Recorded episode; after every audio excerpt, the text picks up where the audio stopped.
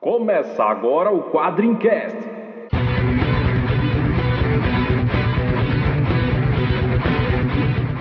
Why so serious? He called him Hellboy. Call me the Punisher. I'm Kick-Ass. I am I'm Batman. Quadrincast, quadrinhos, filmes, séries e assuntos nerds em geral. Meu nome é André Facas e eu acho sacanagem o Jeff Loeb não tá nessa lista. Meu nome é Vitor Zambuja e eu sou o podcaster mais rápido do mundo, Teoracno. Então, aqui quem tá falando é a Nikita e definitivamente eu sou uma estrela em ascensão. Aqui é o Luiz Garavello e o meu autor preferido inventou o vilão mais fodástico de todos os tempos. Meu nome é Douglas Mussarela e Frank Miller é o grande autor do mundo urbano. Eu sou o Ricardo Sorvilo e nunca tantos personagens estiveram juntos numa mesma página. Aqui é o Spy, eu tentei falar do Alan Moore, mas ele não deixou, então fica para outra vez.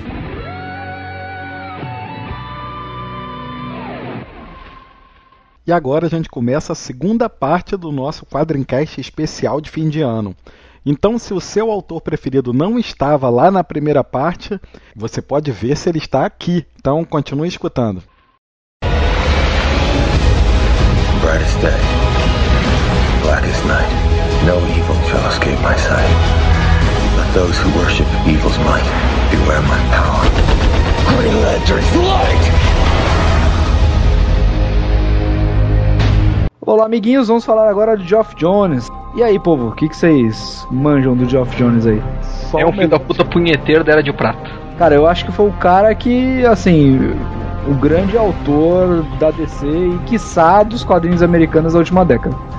Se foi da DC, foi dos quadrinhos americanos, né? Da, D- da DC, sem dúvida. concordo. Cara, da Marvel também, cara, porque ele escreveu uns negócios muito legais da Marvel, os Vingadores, o Coisa. Aquele período curto em que ele escreveu Vingadores, como realmente foi, foi muito legal, né? Muito bacana. tempo, mas realmente foram histórias excelentes. O, o Geoff Jones, cara, ele. Assim, é, é o típico cara que, assim, se a gente só soubesse onde ele começou a trabalhar, a gente já sabia que ia dar certo, né? Que ele começou como assistente do, do Richard Donner, né? Começou bem. Cara, começou, começou bem, com boas O referências. Homem do Superman, cara. Cara, é o homem do Superman, né, cara? Nem Não só do Superman. Superman, mas também de uma série de filmes aí que eu particularmente gosto muito, Máquina Mortífera. Ele começou a trabalhar em 97 naquele filme Teoria de Conspiração, junto com o Mel Gibson. Ele era roteirista daquele filme? Então, ele trabalhou como assistente de produção. O engraçado é que ele fez o caminho contrário, né? Muita gente É. começa nos quadrinhos e vai pro cinema. Ele começou no cinema e veio pros quadrinhos, é isso? Sabe como, que- como é que ele conseguiu um emprego? Ele ligou direto pro, pro escritório do Donner, né?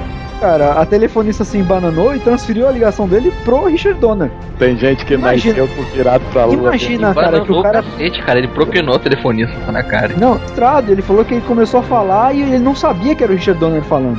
E aí depois no final do papo ele se identificou e o meu cara, e aí, maluco?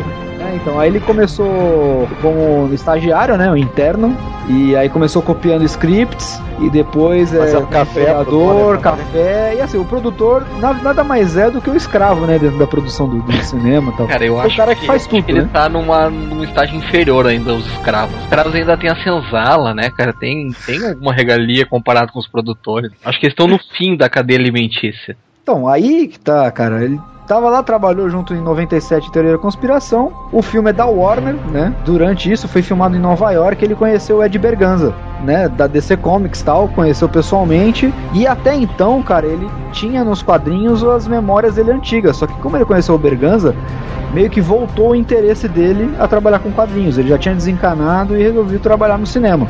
né? Tanto que ele ligou direto pro Donner. E aí, papo vai, papo vem, né? Ah, manda, um, manda uma proposta pra mim, manda um pitch. E ele mandou. É Stars and Stripe, que é a reabilitação do. Não sei como é que o. Aqueles traduzem como Brasil. faixa, né? Como, Isso, é, Estrelas e Faixa. Ah, É, que depois virou membro da Sociedade de Justiça, era um, Isso, da era um Sideral. cara do armadura. Era, e- é e assim, sideral e faixa, né? Que não fazia Sideral e sentido nenhum. Eles mudaram completamente o título. E era o único, a única série em que o sidekick era o adulto, né? O primeiro trabalho dele na- nos quadrinhos já foi um negócio de revitalização de personagem, né?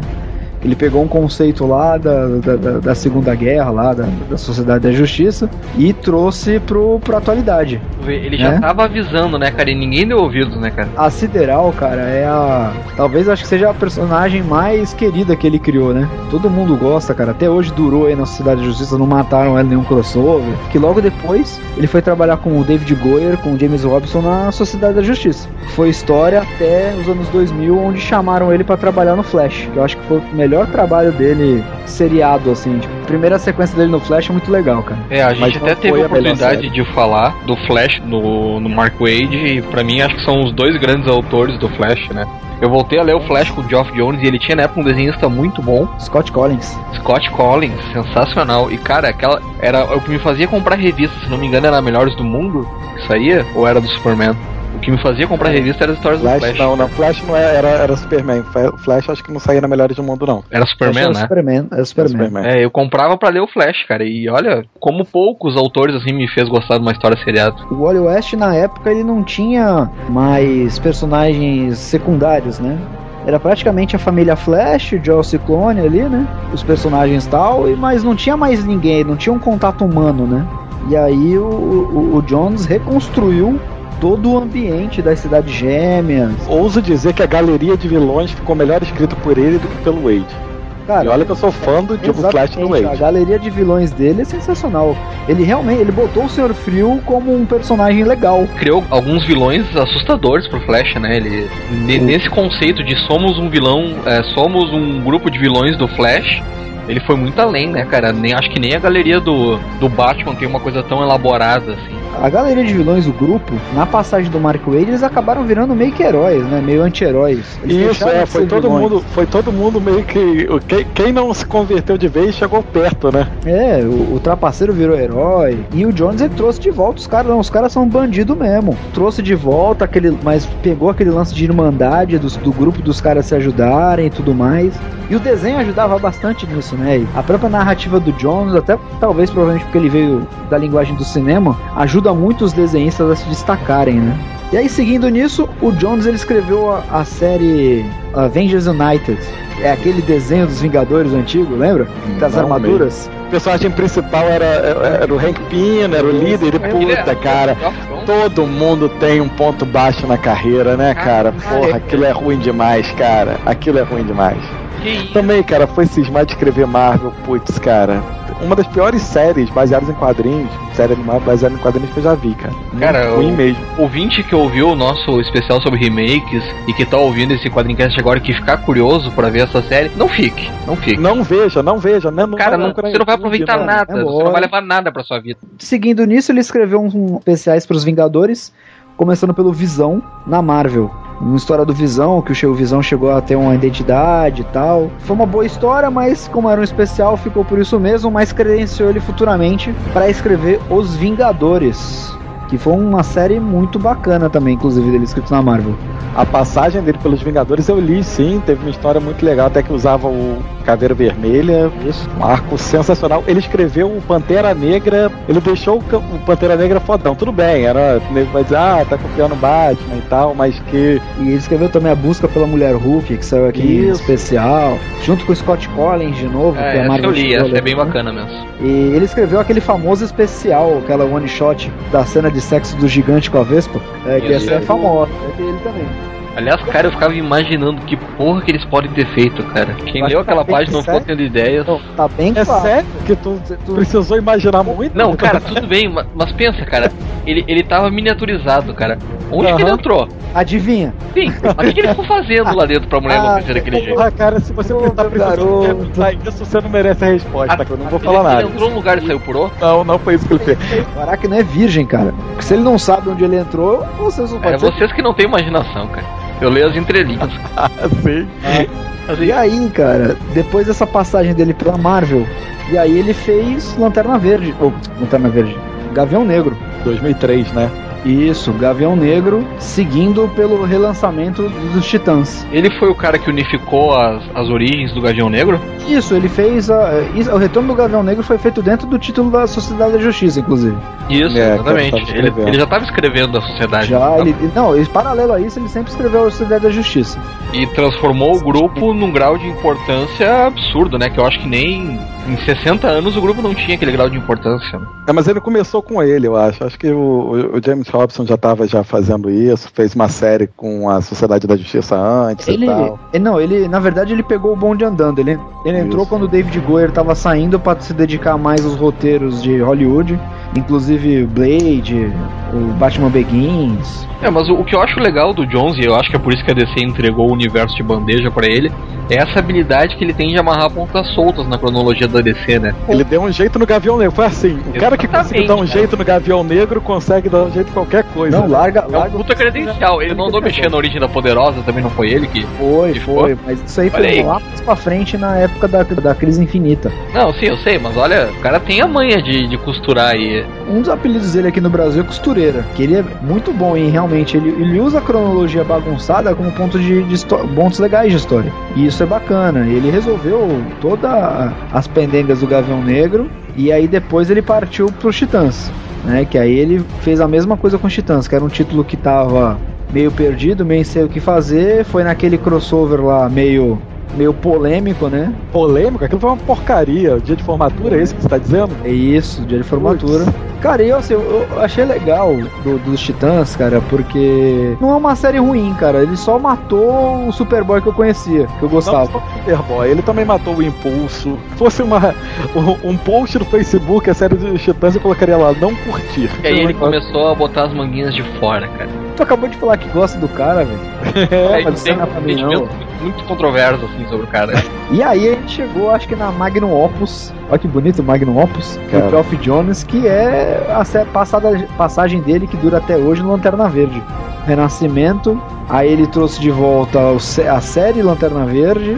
Por tabela veio também a Tropa dos Lanternas Verdes. Ele não escreveu, mas estava na cara que quem ditava ali o que, o que valia e o que não valia era ele.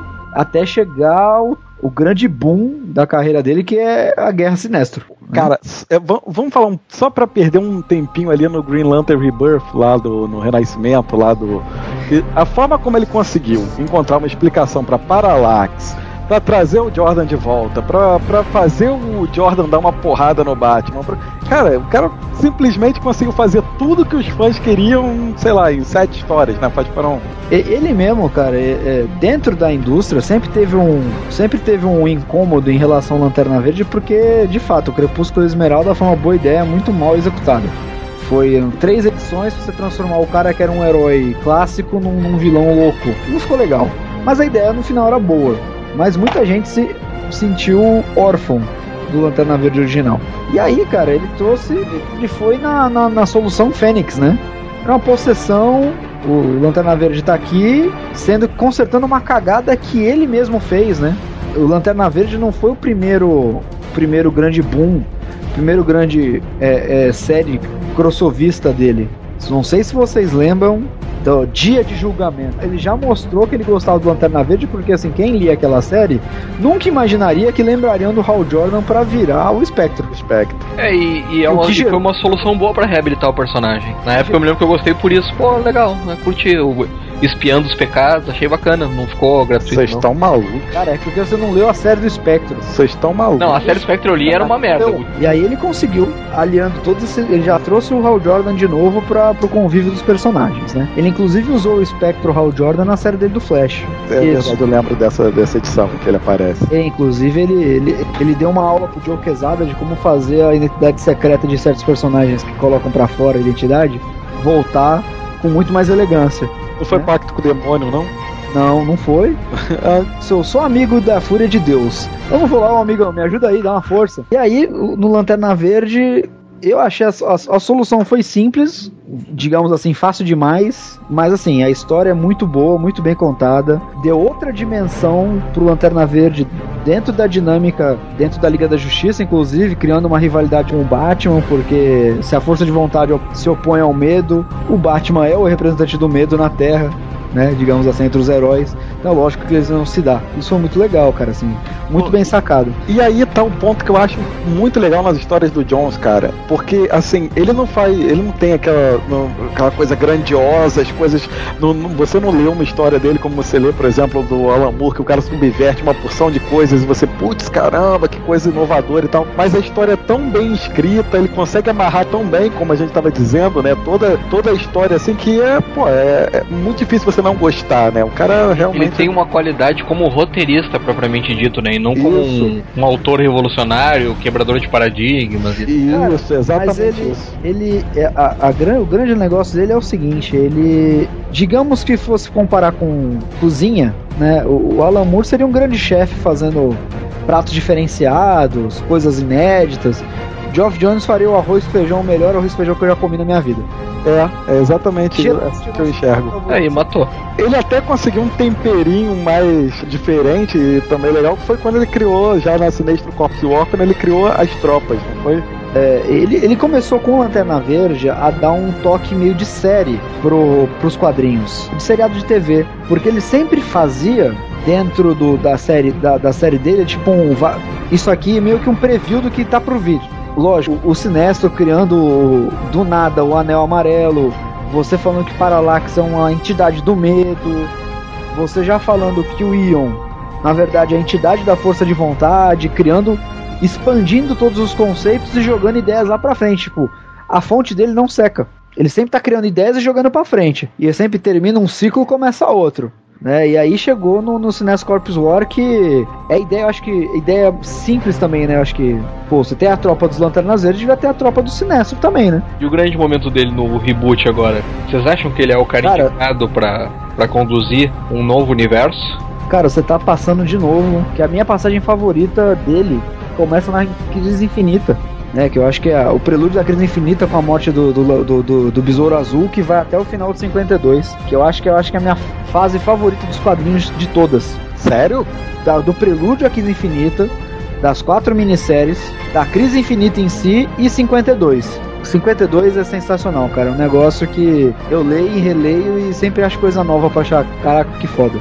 Revitalizou vários outros personagens, saiu daquele negócio, tipo, da trindade, né? Fora que ele, ele fez o meu diálogo favorito do Superman do Batman, né? A última vez que você inspirou alguém foi quando você morreu. Aquilo, na verdade, é uma crítica a tudo que estava sendo feito com o Super-Homem na época. Inclusive, o, o Jones, ele tem o amor dele pelo Super-Homem, fez a origem secreta e fez a participação dele. Inclusive, ele trouxe o Donner pra fazer A história do filho do super-homem, não foi isso? Isso, 2006? exatamente. Trouxe o. Qual que é a história do filho do Super-Homem? Foi a série que ele trouxe o Gen- o General Zod clássico pra, pra continuidade. O último filho, The Last Son. Que aí emendou em Super-Homem e a Legião dos Super-Heróis, onde ele consertou a Legião por tabela. E o Laurentino ama ele por isso até hoje. A legião dele é a legião dos super-heróis, né, cara? Não era aquela porrada de coisas malucas que estavam sendo escritas. Exato. até. Aí ele fez Brainiac, consertando o Brainiac. É, Novo Krypton, que é uma série muito legal. Pano pra manga pra caramba. Que aí ele saiu pra se dedicar ao outro projeto dele que seria relançamento do Flash.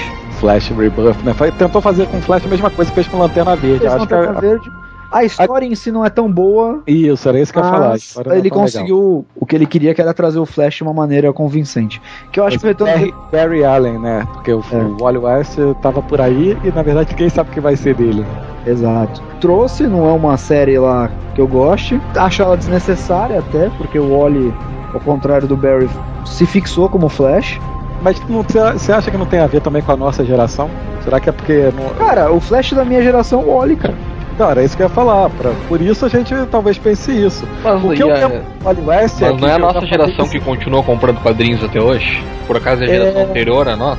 É verdade. Quem Mas, sustenta essa porra é a gente, cara. acho- mas eu vou te dizer que eu acho que o Wally West no início, quando eu comecei a ler quadrinhos, ele era um chato de galocha, cara. Chato pra cacete. Ele era, eu me lembro disso também. A- Na, a- Ele, as primeiras Flash, histórias dele chato depois, demais. É, ele, depois da ele crise tinha, é muito chato. ele tinha cumprido o papel dele, né? Ele tinha virado o santo do, do- dos super-heróis, né? O cara que sacrificou tal.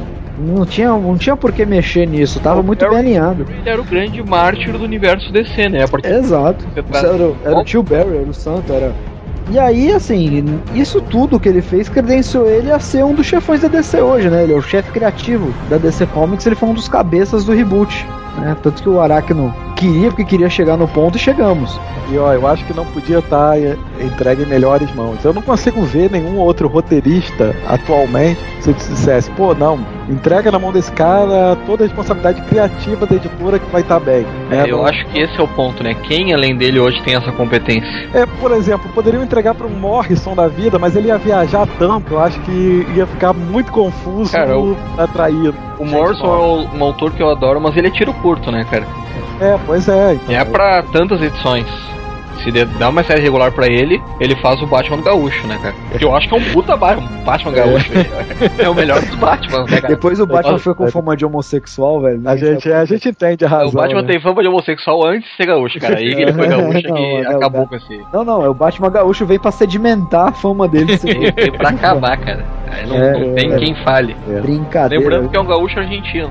Não tem quem fale contra. É um né? gaúcho argentino ainda, tem orgulho disso. Pois Sabia é. que tinha gaúcho, tipo, gaúcho afrodescendente, gaúcho brasileiro. Não, cara, é que tem uns três tipos de gaúcho: o brasileiro, o uruguaio e o argentino. E se entregassem pra um Bendis da vida também, não ia ficar legal, né, cara? É, ia, ia aparecer, ia aparecer, sei lá, o, o, o Super Choque na, na origem da, da, da- da Liga da Justiça.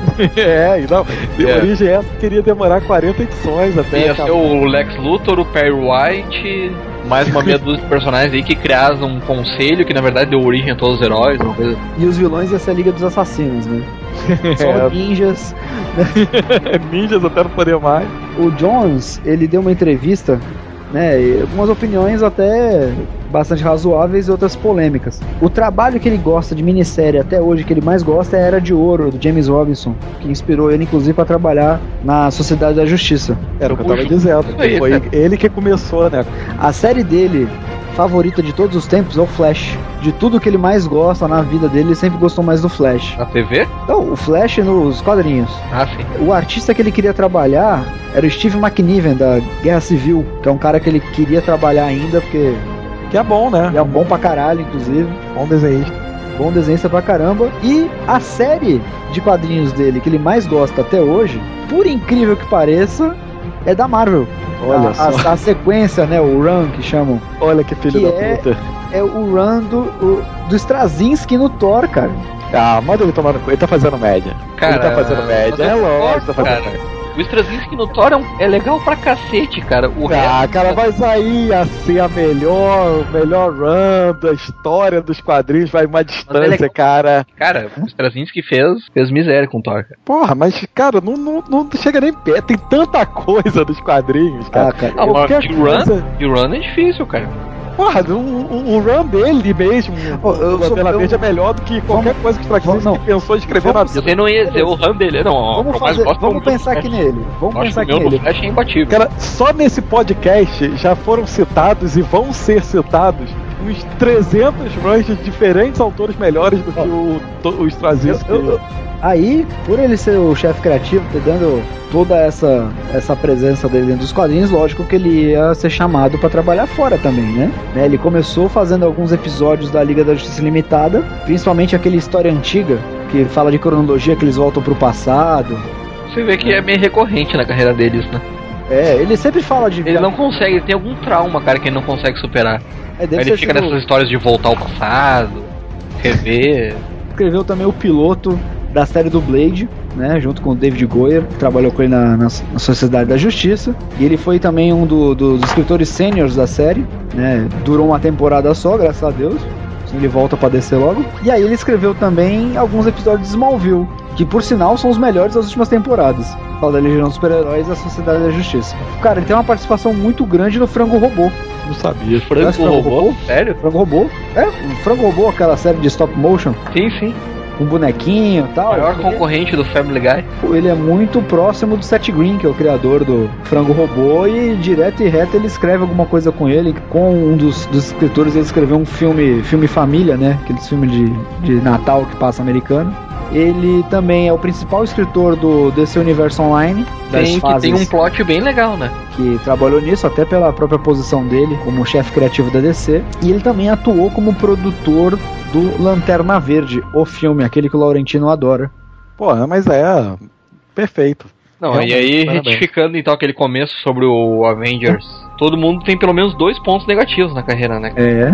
Porra, nem vê? venha comparar, cara. Nem venha comparar. Meu Deus do céu, aquela Você não, série. é- você não tem imparcialidade e isenção de se É. se manifestar sobre esse assunto. Você vê que vai falar de dois pontos, a gente pode falar o terceiro pra alguns, né? Pra alguns outros não. Ele tem um, um- um estúdio criativo, né? De faz trabalhos aí fora do trabalho dele da DC, que é o Impact Magic Treehouse, que ele é sócio nem mais nem menos do Jeff Lubb e do Alan Heinberg. O Heinberg é o cara que criou os Jovens Vingadores. Tá querendo dar uma chance pra aqueles menos Cara, providos. cara, me acorda quando ele fizer um projeto revolucionário com o Rob Life.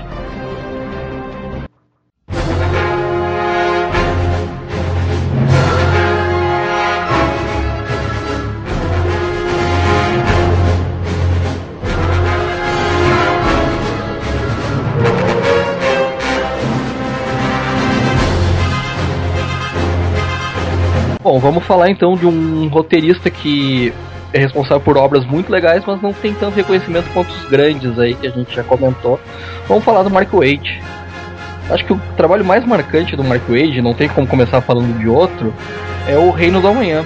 E só te cortando, é só a melhor história em quadrinhos de É. super-herói já escrita. Estão reparando que a gente tem convidados muito imparciais aqui nessa discussão. É, então, eu concordo, eu acho que é uma das melhores histórias de super-heróis já escritas, se não a melhor, que a gente vai entrar numa polêmica, né, qual que é a melhor, mas enfim.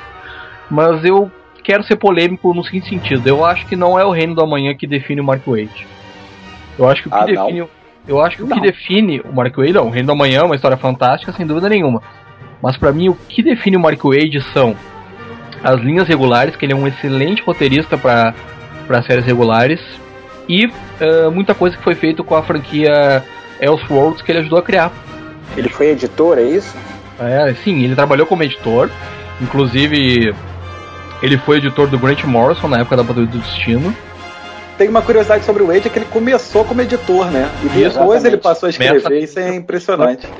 Até- acho que até por isso ele é um bom roteirista de séries regulares, porque ele sabe o que esperar de uma série regular.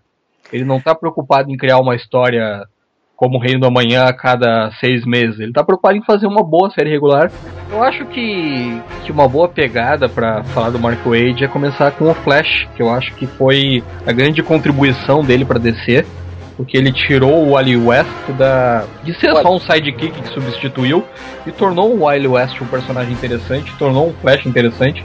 Inclusive começou a trabalhar conceitos como a. a- se eu estiver falando bobagem, vocês que são Não, mais. não, você tá corrijam. falando certo mesmo, por aí. Inclusive, eu até acrescentaria uma coisa aí antes de você falar dos conceitos: é que o Wally West nos Titãs era um personagem chato pra caramba. Era o cara Falou que queria ser, O cara não queria ser super-herói, ficava o tempo inteiro dizendo que ia largar aquilo, que queria ficar na faculdade, que não sei o que, e só, só, só ficava de mimimi o tempo inteiro, cara. O cara só chorava a série inteira. Cara, então, além de dar uma história pro, pro Wally West, além de dar uma vida pra ele, acho que foi ele que botou o Wally West em Keystone também, né? Até pra Foi, foi, foi sim. O Wally West do Mike Baron era um personagem sem background carisma. nenhum. Sem vida carisma. própria, sem É. luz própria. Ele não tinha personagens que o acompanhavam, ele não tinha um contexto em que inserir ele. Ele até teve algumas histórias boas, mas nada que permitisse ele permanecer como um personagem de linha por muito tempo. É, eu- li algumas histórias do Mac Baron, era a mesma coisa que o Barry Allen, só que mais jovem. Quer dizer, era só o mesmo Flash de sempre. Mas com o Wade, além do de todo o universo que, o, que foi criado pro Wally West, além da, da personalidade dos personagens, o Wally West ganhou uma coisa que eu acho que todo super-herói quer, ele ganhou novos poderes, cara. O Flash começou a fazer muita coisa legal com a velocidade dele. Ele não era só um cara que corria rápido de vez em quando fazia redemoinho. Ele começou a trabalhar com os conceitos de força da aceleração, ele começou a trabalhar com os conceitos de de como, por exemplo, o Flash acelera a massa dele para ganhar uma coisa equivalente a uma super força. É como eu disse, deixou o personagem interessante em todos os aspectos. Criou é, prota- é, é, coadjuvante, né, personagens coadjuvantes interessantes pro Flash. Criou uma realmente um- uma identidade pro Wally West. E toda essa galera que hoje em dia chora a volta do, do Barry Allen tem que agradecer a Deus a existência do Wade, a passagem dele pelo Flash. Porque senão esses daí não, não, não, não teriam Ah, o santo Wally West. tô contigo e não abro. O Wally West manteve o personagem vivo e bem por 20 anos, cara. É, pra dizer a verdade, eu acho que inclusive ele foi um dos substitutos mais inquestionáveis de super-herói. Pra diria. mim, pra mim, ele é o Flash, cara.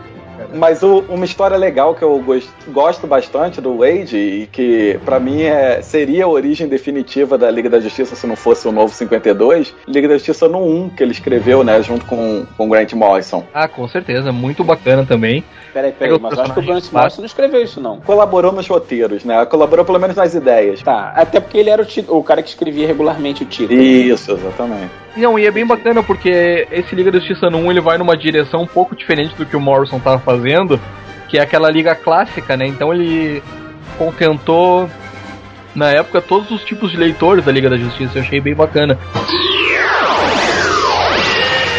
Então, falando dos personagens regulares que o Mark Wade ajudou a definir, eu acho que a gente tem que ir pro outro lado da rua e falar do Capitão América, que ele ajudou a, a reviver para uma nova geração. Eu gosto muito da fase do Capitão América pelo Mark Wade. Aliás, eu só passei a gostar do Capitão América pelos roteiros do Mark Wade. É, eu tô como você, assim, eu também não, não, não era tão fã assim, a gente falou já de Capitão América em quadrincast passados, eu não era tão fã do personagem. A fase que eu mais gostei mesmo do personagem foi na época do Wade. Bom, já eu gosto do Capitão América desde a época que ele era escrito pelo Stan Lee, que teve algumas fases boas. O velho uma- gosta do É. Capitão América desde a Segunda Eu Guerra. não era nascido nessa época, não tem como dizer. O Capitão América, o velho foi, inclusive o velho fez teste pra ser o Buck, não deu. Ele leu na época, né, nos, nos Ele anos já 40. tava, quando nasceu. Eu não conseguia Buck porque ele já tava velho nessa época. Tem uma coisa que é curiosa em relação a isso, que era ele que estava escrevendo o título quando a Marvel decidiu entrar com o projeto do Heróis Renascem. Agora, tem uma coisa que é curiosa, que quando voltou, quando ele saiu, teve Os Heróis Retornam, é a mesma equipe que estava fazendo o Capitão América que retoma o título. Era ele e era o Ron Gadney, né? É o Ron Garney que desenhava na época do Capitão América. Tanto era tão bom que justamente a mesma equipe retornou para poder continuar fazendo as histórias. É, e curiosamente o Reino do Amanhã não é tão antigo quanto a gente pensaria. O Reino do Amanhã saiu em 96, é mais ou menos contemporâneo a essa fase eh, do Wade nas séries regulares, do início do Wade como roteirista, né? Uhum. E, e também o, o curioso do Reino do Amanhã é que se passa no futuro do universo DC e muita gente considera esse futuro como o oficial, digamos assim, como o que realmente vai acontecer com o universo DC. Eu acho isso bacana. É muito interessante que, é, assim como aconteceu quando teve o Cavaleiro das Trevas de Frank Miller, que também muita gente é, colocou aquele como sendo o futuro mesmo do Batman, você vê muitas coisas caminhando no título normal, nos títulos de linha convencional da, da DC, para essa direção, como o fato, por exemplo, de que o Roy Harper, que era o Ricardito, ele assumiu o arqueiro, ser o Arqueiro Vermelho, que é o personagem que ele acaba fazendo em Reino da Manhã. Outro que também seguiu nessa direção foi, por exemplo, o surgimento do Robin Vermelho, que é justamente aquele mesmo uniforme que você vê do personagem no Reino, no Reino da, da Manhã. Manhã e foi- é Aparecendo o, ali. eu acho que é o uniforme mais icônico já usado por um Robin, é bem bacana. E curiosamente o Wade ele é um, autor que ele se deu bem tanto na Marvel quanto na DC, porque voltando pra Marvel, ele trabalha com o Quarteto Fantástico em 2002. Com o desenhista Mike Wieringo, que até eu gostava muito do estilo dele, depois ele acaba trabalhando no Homem-Aranha. Cara, essa fase do Quarteto Fantástico em 2002 com o Wade entra naquela cota de personagens que o Wade trouxe pra minha geração. Porque o Quarteto Fantástico era muito chato antes do Wade assumir, cara. Eu não acompanhei essa fase. Eu só li uma história. Ele fez justamente uma história que era sentada em cima do Doutor Destino. E ficou muito bom, muito bom. E o Doutor Destino tem uma importância nessa série do Quarteto Fantástico, como não poderia deixar de ser. Aliás, isso é uma coisa que o Wade faz bem. Ele sabe como usar os grandes antagonistas dos personagens que ele trabalha. Porque no uma das melhor, um dos melhores arcos do Capitão América, o grande antagonista é, claro, Caveira Vermelha, quem mais ia ser. Quem mais ia ser? Eu concordo com você. É. E no Quarteto Fantástico, o Doutor Destino. Pô, era isso ou o Galactus. Mas o Galactus, vamos combinar que o Galactus já apanhou bastante pelo próximo milênio, né, cara? Não dá É pra usar verdade. tanto assim o Galactus. Uma outra coisa que você falou que me lembrou é o Michael Eringo, que está fazendo esse trabalho com ele, foi também o que fez é, o título de linha do Impulso. Ele também é um co-criador do Impulso junto com o Mark Wade. Claro, eu já ia chegar no Impulso. Um dos melhores personagens do Legado da Velocidade. Sim, Eu que acho foi que criado só- por ele. Só perde pro próprio Leste. Depois ele surge na revista própria dele, já com a máscara. Eu me lembro que tem até um diálogo que o Ali fala pra ele, ah, por que você tá usando uma máscara? Ah, porque depois de eu ver todos aqueles heróis reunidos e todos eles com máscara, eu achei que isso era lei aqui nesse set. Bem bacana, cara. E esse título do Impulso, ele é muito legal, porque ele é meio que contemporâneo daquele título da Justiça Jovem, que já tem aquele fôlego de humor nos quadrinhos. E ele tem uma pegada muito boa, ele tem um ritmo legal. Eu acho que ele é um título bem juvenil, assim, eu acho que ele consegue capturar isso. Ele fala com um público mais jovem, né? Porque eu li, eu era um pouco mais jovem do que eu já sou hoje. E o Impulso era um personagem muito legal. Infelizmente acabaram cometendo esse crime que é transformar o Impulso no Kid Flash, né? Que eu não vou perdoar nunca.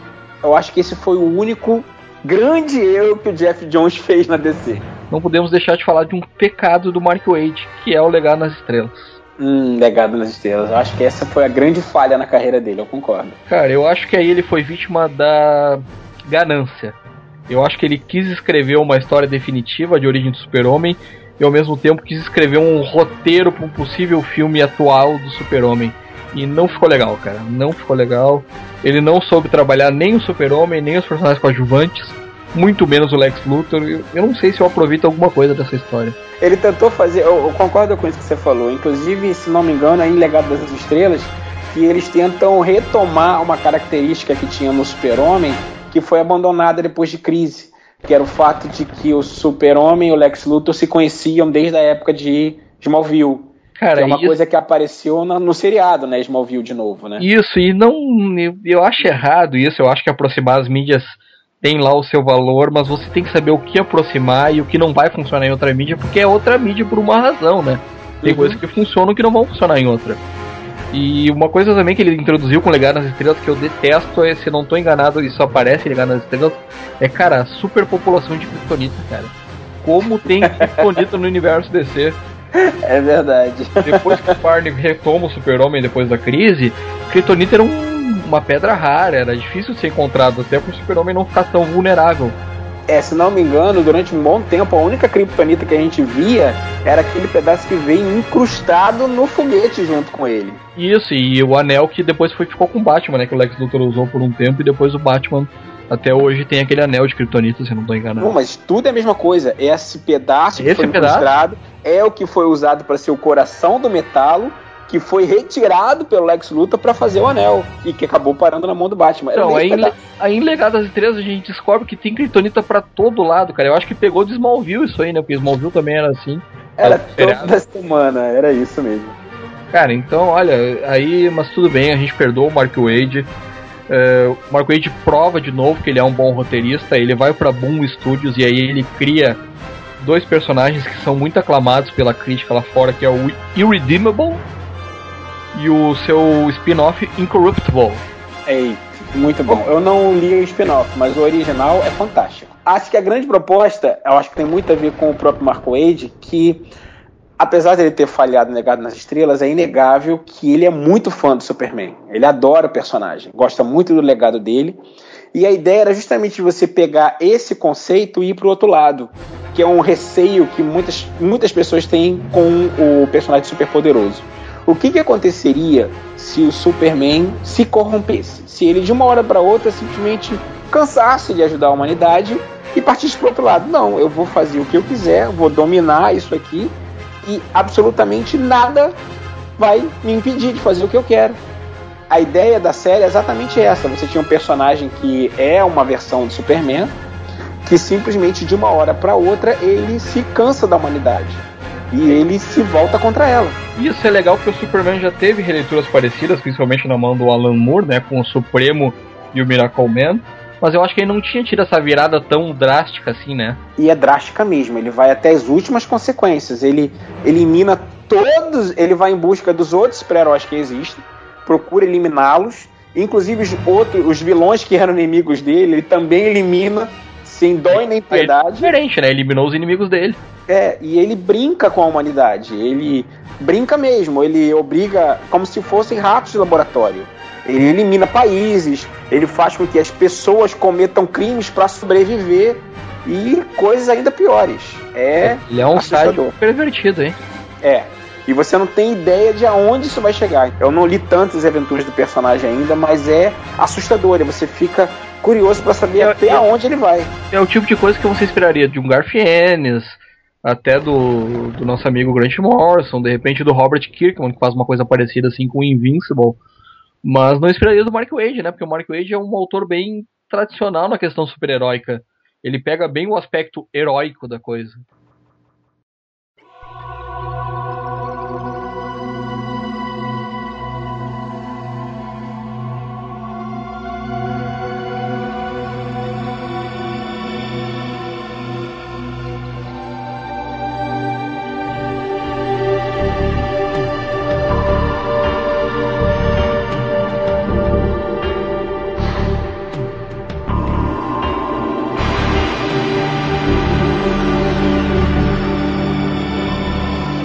Então agora nós vamos falar sobre o escritor senhor Joseph Michael Straczynski.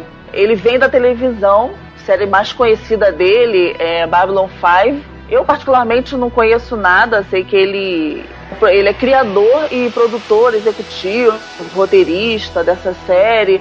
Uma coisa que eu sempre notava é que eles trabalhavam muito a maquiagem dos personagens e tinham bastante diferença das raças. Uma coisa que eu não costumava ver no Star Trek, e é uma coisa que me chamou bastante a atenção. Parece que alienígena é quase tudo parecido com humano, né? Em tudo que tem Exato. filme, série, parece que Babylon 5 mudou isso. Né? O Babylon 5, apesar de ser muito espaço, essas coisas, ele trabalhava muito o aspecto político dos governos, tanto o terrestre quanto os outros, dos outros planetas, e ia criando o jogo político que existia ao redor entre interplanetas. É bem interessante isso. Deve ser, acho que é uma característica do Straczynski, né? Porque ele, o cara é formado em psicologia e, e sociologia. Então acho que ele junta isso é, nas, nos roteiros dele, ele vai ver, vai falando aí ao longo, ao longo dessa conversa que realmente ele bota, ele junta muito essas coisas, ele foca muito nisso. Principalmente nas coisas que ele cria, né? Ah, sim, principalmente. É, porque Rising Star, Midnight Nation, é, trata muito isso. Mas, por Isso. exemplo, a parte dele no, no Homem-Aranha, né, não, não tem nada, não vejo nada é, de, de sociedade ou de, de comunidade, né? Mas o que ele cria, eu acho que ele coloca toda a bagagem né, cultural dele em cima. Só estava tudo dentro de uma nave que era a própria Babylon 5. E ali tinha, tinha então senadores de vários planetas, tinha o Capitão Sheridan, que era o, o comandante da nave. Vai acontecendo várias coisas. No meio de uma das temporadas, ele acaba se tornando praticamente dá um golpe político na Terra e se torna o, presidente da aliança entre vários planetas, onde a Terra fica como sendo a sede. Que geralmente quando mostram a Terra, ou os caras são os fodões demais, né? Ou são os caras que estão sempre sendo atacados e se fudendo, né? E ganhando num, num jeito. Ele mostra que a Terra estava pau a pau contra esses outros planetas, assim, mesmo tendo uma tecnologia um pouco mais atrasada. Mas as mesmas séries se passando basicamente é, dentro da nave e tal, mostrava vários tipos de sociedade, né? Porque Sim. eram vários mundos, vários planetas e tal. Sim, às vezes até mostrava episódios nos planetas, né? Mostrou a Terra, como é que a Terra era no futuro, mostrou o planeta lá, de, eu não me lembro agora das raças que tinham, mas de uma raça lá que era uns híbridos de humano também, que onde acaba tendo a amante desse capitão que vira a esposa dele, e vários, outros- vários outros planetas também, né? Falando em, série, né? Continuando assim, falando de, dessa parte assim, de televisão, né? O Straczynski ele não, ele não trabalhou só com, com séries, né? Ele foi roteirista em episódios de desenhos animados também, né? Como He-Man, She-Ra.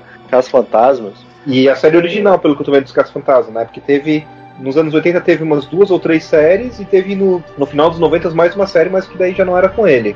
Cara, você lembra de Shia? Cara, eu adorava She-Ra. She-Ra e He-Man, adorava. Eu assistia, mas vou, eu gostava também, mas pô, vou te falar, lembro de, de poucos episódios. Eu tinha sonhos felizes com a She-Ra, cara. Ai meu Deus do céu. He-Man era maneiro. Agora, quando, vi, quando era o Adam, aí era meio boiolinha. Meio. Aquela roupinha, com aquela roupinha rosa, aquele cabelinho estranho, mas. Então, no final dos anos 80, quando o Straczynski ele começa a escrever algumas histórias em quadrinhos. A maioria é tudo da DC, né, que ele escreveu. Que ele começou em 87, mais ou menos, e a partir do- dos anos 90 ele foi escrevendo algumas coisas, né? Inclusive os quadrinhos do Star Trek, Babylon 5. Ele começou tudo nessa época. Mas assim, ó, é, eu tô lendo aqui o, o plot dessa Teen Titans 13 que ele escreveu, né?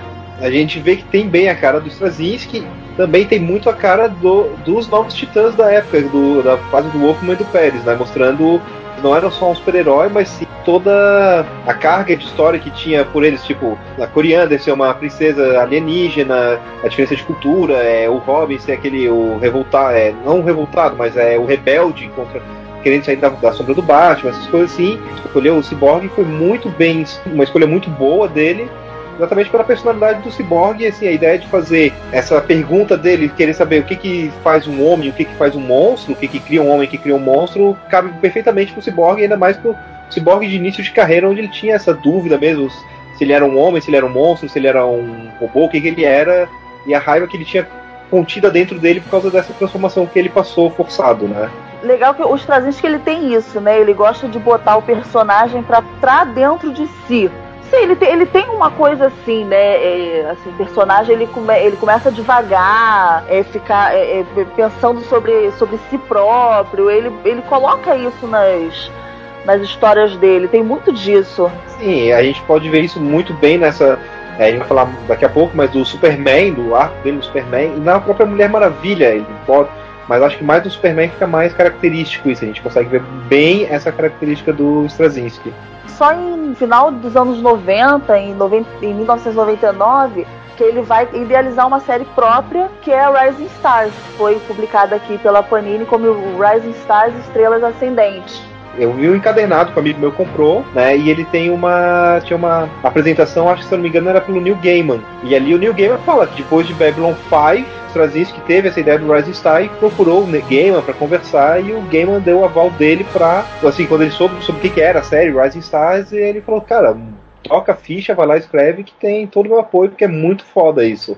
Rising Stars é foda. Uma das histórias mais bem boladas que eu já li. Li muita gente falando que fizeram uma, uma comparação esdrúxula com Watchmen. Não tem nada a ver, a gente sabe que não tem nada a ver. Mas, cara, leiam, porque assim, é muito bom. Assim, é o porra, assim, basicamente essa história fala sobre o quê? É um acontecimento, fenômeno cósmico que acontece é numa cidadezinha lá dos Estados Unidos. Um pouco mais tarde, eles vão saber que esse fenômeno ele ocasionou o quê? É, algumas mulheres que estavam grávidas na época tiveram os filhos e tal. Tempo depois, essas crianças elas começaram a apresentar umas habilidades sobre-humanas e tal. Não tem nada de novo, a gente já vê pessoas que surgem nos nos quadrinhos pessoas que surgem com habilidades sobre-humanas e tal. Isso aí tem pipocando em vários lugares, quadrinhos. Quase um né? Heroes, isso, hein? Um Heroes, que né? o Eclipse aí criou superpoderes, super seres. É, é. O legal é a forma como ele é contada. O cara, ele não deixa pontas soltas. Porra, tudo que acontece, seja um negocinho assim pequeno, vai se resolver mais lá pra frente vai ser falado mais lá para frente. A forma que ele mostra os especiais, né, que é como eles eram chamados, toda essa intriga, essa coisa de governo, é, de sociedade, né, as pessoas de fora sem poderes como que elas viam os especiais, é, como que os próprios especiais se viam e aquela coisa assim de é, inveja, vamos dizer assim, ah, o poder do outro é melhor e tal. Então, porra, ele mostra tudo isso, vale muito a pena ser lida. Eu acho assim que o maior mérito do Straczynski nessa história é bem divertido, bem legal. Assim, tem aquele quesito massa velho que todo mundo fala, né? Dos personagens, dos superpoderes. São 113 especiais e cada um tem um poder diferente. Então é, é legal assim descobrindo cada poder e tal. Só que o maior mérito dele não é isso, é mostrar um pouco desse lado da cultura dele de mostrar a sociedade, as pessoas. Imagina, 113 pessoas que têm superpoderes e o resto da, da população é toda normal. Então você imagina, ah, eles seriam o máximo, né? Mas não, meia dúzia é conhecida do grande público. O resto é totalmente desconhecido. O cara que é invulnerável é gordo, entendeu? porque ele, ele não sente nada. Então o único prazer dele é comer, porque é onde ele sente o gosto das coisas. Foi mostrando as falhas também. Não basta ter esse superpoder, o cara ser um super-herói, o cara ser um, um fodão. Sim, uma coisa que eu não gostei da história realmente é a parte de desenho. Eu achei os desenhos muito fracos, mas eu me lembro que o reino dela valia por tudo, assim. Não chega aos pés de um Watchman, mas são décadas diferentes em 2000, ele vem com outra história que é fodástica. Galera tem que ler. Quem não leu tem que ler, porra, é muito bom, que é Midnight Nation. Essa parte de sociedade, então, ela é muito. fica muito explícita. A característica principal dos Straczynski, ela tá muito explícita nessa série. Porque assim, ela conta o quê? É um detetive, polícia lá de Los Angeles. Ele é mandado para liderar uma equipe, polícia que vai para investigar um homicídio de um, de um traficante, de um bandido e tal. Então, nessa investigação, ele acaba, junto com a equipe, invadindo uma cobertura lá de um figurão da máfia e ele, nessa invasão, ele vê o pessoal todo da equipe dele sendo destroçado por criaturas translúcidas. Né? Então essas criaturas surgem do nada e matam todo mundo. E esse policial, que é o David Gray, acaba matando o mafioso, só que ele é jogado dessa cobertura, perde a consciência. E aí que começa a história, porque quando ele acorda, ele acorda no hospital, é, só que as pessoas no hospital são incapazes de enxergar ele. Como se ele fosse um fantasma, ou vice-versa, como se as pessoas ali fossem fantasmas para ele. Então aí nesse período ele conhece, conhece uma mulher, a Laurel, que ela ajuda ele a entender o que está acontecendo com ele. Então ele descobre que quando ele morreu, que a alma dele foi roubada, tem, ele tá num mundo paralelo. Esse mundo paralelo é tudo que se estraga, que é esquecido, que é abandonado, é, vai para esse mundo, inclusive pessoas. Essa ideia né, que ele teve de, de escrever série Nation, pô, veio de um, um, dia que ele estava andando, que ele estava caminhando assim pela, pela cidade, então ele viu a diferença entre as pessoas que que ocupavam as ruas na parte do dia e as pessoas, a população da parte da noite. Pô, o cara, ele olhou aquilo, ele viu essa diferença, pô, porra, tu viu, cara, foda, cara. Eu, assim, eu, eu, eu, eu não li muita coisa dele, mas assim, porra, só o pouco que eu li do cara, porra, é, já dá pra ver que é uma, uma mente brilhante essa visão que ele teve de das pessoas que é, desvalorizadas, ignoradas e tal, ele associou isso justamente ao que é o povo da meia-noite. Que esse povo da madrugada, que é o povo que, que é o povo que é totalmente esquecido pela sociedade. Então ele usou essa visão dele para escrever essa história em quadrinho. É, eu lembro principalmente desse da trama, né, do, desse início dele descobrindo esse, esse outro mundo, né? Inclusive tem um personagem que é o Lázaro, né? Que dá a entender que seria o próprio Lázaro, que foi ressuscitado né, por Jesus, que acabou sendo esquecido, né? Não sei, assim, de repente esquecido pela Bíblia, que só mostra ele ressuscitando. E depois, né? O que aconteceu com ele? É, agora a gente entra aí na parte da, das grandes editoras, né? Quando ele começou a escrever para Marvel. Inclusive, na, na, própria época que ele estava escrevendo Rising Stars, ele também estava escrevendo para Marvel, né? ele, ele começou como Homem-Aranha. Conta aí esse do Homem-Aranha, que polêmico isso, muita gente reclama. Bom, mas então, o é, que, que acontece? Então, como, o Straczynski ele vem nessa nova leva onde tem a reformulação dos títulos do Homem-Aranha, uma diminuição do número de títulos, onde eles tentam, ah, vamos escrever menos títulos, mas ter mais qualidade na história, vamos dizer assim, né? O Straczynski ele começa então a trabalhar as ideias dele, que seria a ideia do poder totêmico pro Homem-Aranha, né? O místicos e totêmicos lá, onde na verdade a aranha ele não ganhou o poder da aranha radioativa, mas sim porque a aranha tinha, tinha os poderes e ela acabou picando o Peter porque ela acabou sofrendo radiação e ia morrer, então ela precisava passar os poderes para alguém. Ele criou com isso o Parlamento das Aranhas, onde tinham várias pessoas com os poderes da aranha, tinha inclusive o Ezequiel, que começa como sendo um tutor para eles, explicando melhor como é que funcionavam os poderes deles e até e vai desenvolvendo essa história a partir disso. Mas aí no Homem-Aranha ele não, não tinha teia, né? Não, continuava com a teia normal, lá, sintética que ele fazia, mas daí veio o filme do Homem-Aranha com a teia orgânica, e a partir disso, ah, queremos a teia orgânica. Nessa época ele bota o Peter é, voltando pro bairro onde ele cresceu, vendo a escola onde ele, ele o Flash e vários dos amigos da época dele estudaram, e ele sentindo que, ah, depois que ele virou Homem-Aranha, ele, deixa, ele atuava muito como Homem-Aranha, mas o Peter Parker não fazia porra nenhuma, né? Era só o fotógrafo do Homem-Aranha. E ele cria então uma responsabilidade, ele resolve virar professor de química nessa, nessa escola. É, então, mais um toque dele, né? Mostrando, não, ele não, não se atentou só à parte aí totêmica ridícula, porque, nossa senhora, Sociedade das Aranhas, mas é, é também a essa parte da, da, sociedade, o Peter Parker enquanto, vamos dizer ser assim, humano. normal, ser humano, né? Sim. Daí veio a história da, dos gêmeos, filhos da Gwen Stacy, que teoricamente era para ser o Straczynski queria que fossem filhos do Homem-Aranha com a Gwen Stacy e o Quesada falou não, o Peter era virgem até casar, pouco antes do guerra, da Guerra Civil começar, ele fez aquela saga O Outro, onde o Peter começa a sofrer, ele descobre que tá morrendo, acaba que ele, na verdade, ele cria um casulo e um casulo onde ele fica lá escondido por um tempo e volta com novos poderes místicos e totêmicos novamente.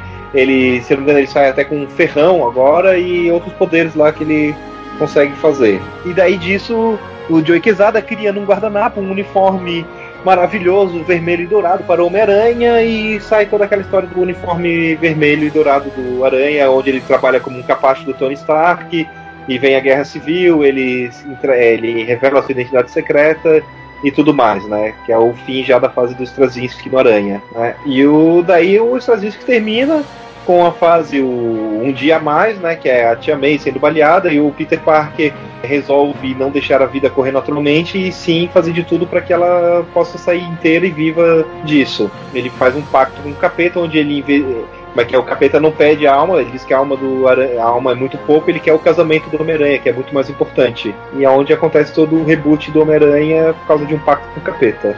Mas dizem que a ideia também, novamente, é. Na época rolou um bafafá, tudo. Apesar de ser o Straczynski quem estava escrevendo, ele fez isso porque estava sendo obrigado, né? Quem queria mesmo isso era o Joey Quesada, que queria dar o reboot no Homem-Aranha, porque o Homem-Aranha não podia ser casado, tinha que ser, é, tinha que ser solteiro e que a história deles ia ficar muito melhor porque ele era solteiro. Ah, vamos, vamos falar um pouquinho então de Poder Supremo, né? Que foi, começou a ser publicado em 2003. Sim, alguns dizem que essa que é realmente a obra-prima dele, né? É, ele pega, ele mostra o Perion, né, que é a versão super-homem do Poder Isso. Supremo. Com... É, pra quem não conhece, o Esquadrão Supremo é uma versão da Liga da Justiça no universo paralelo né, da Marvel. É, ela foi criada na época que. Na primeira tentativa de fazer o crossover Liga da Justiça e Vingadores, que acabou não rolando, mas a ideia não foi descartada e resolveram criar então o Esquadrão Supremo, que, seria então os combatentes lá contra os Vingadores. Não, é bem, é bem legal, assim, Poder Supremo tinha tudo para se tornar uma série ainda melhor do que, do que foi, né? Não teve Sim. continuidade. Era muito bem explorada essa diferença mais uma vez, o que aconteceria se pessoas é, com superpoderes surgissem no mundo quase real, né, teoricamente Sim. real. É, então, o que aconteceria se o super-homem não fosse criado por um casal de velhinhos no Kansas, e sim pelo exército? Várias coisas assim. Então, ele muda os personagens, ele tem um, digamos, ele é, aproveita algumas características dos personagens da Liga da Justiça e cria outros que não são tão bonzinhos né? E acho que os desenhos do Gary Frank também, assim, acho que nunca estiveram tão bons. Acho que é a melhor série que eu lembro do Gary Frank desenhando. Poderia ter se tornado um Supremos da vida. Né? É, eles vêm a se tornar mesmo a, uma Liga da Justiça já na revista Esquadrão Supremo, né? Não era mais é, Poder Supremo, mas Esquadrão Supremo, onde eles começam a se juntar, uma forma do governo, mas já é outro escritor também. E a qualidade caiu drasticamente. Caiu drasticamente.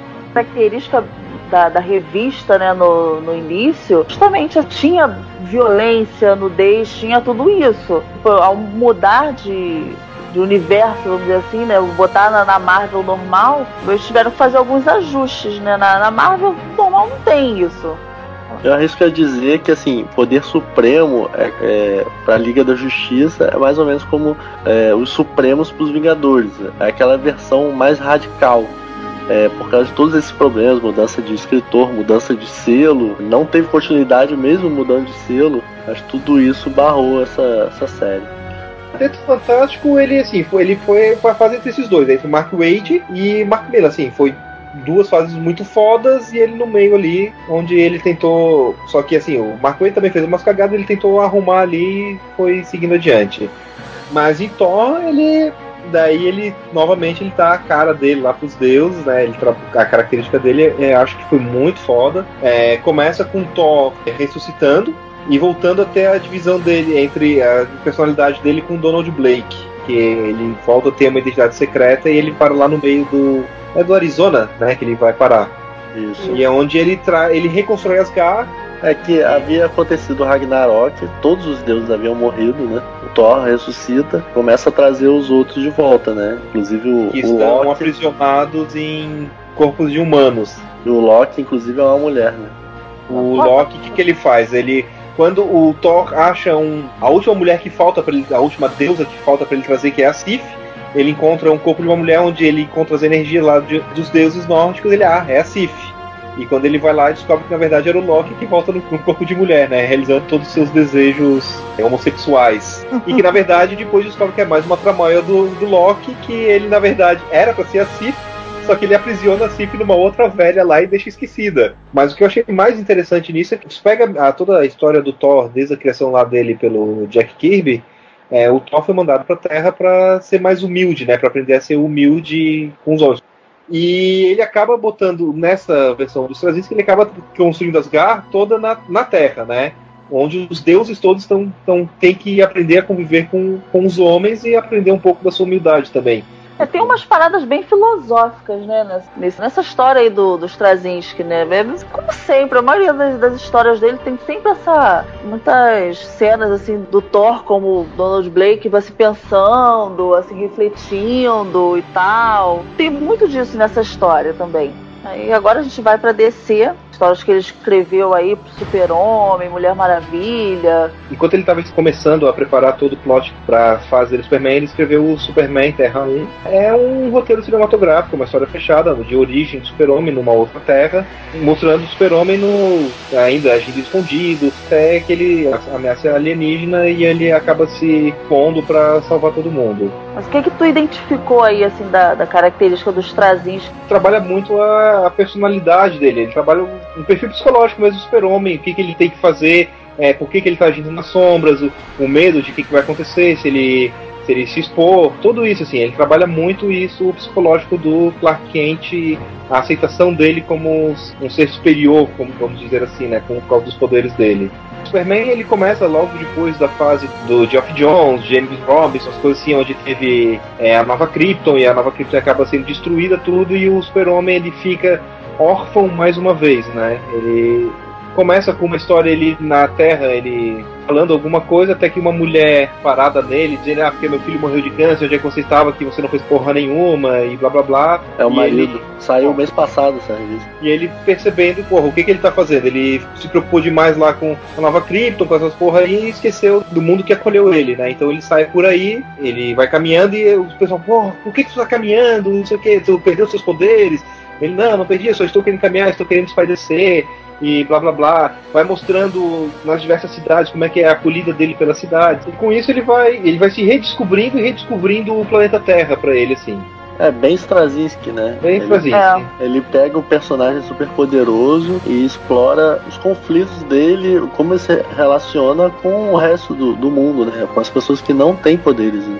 É história da Mulher Maravilha. Novamente, o Straczynski ele trabalha com a parte mitológica, né? Vem com o misticismo, que é o como ele trabalhou no Thor, mas não chega nem, nem perto do que ele faz com o Thor, assim.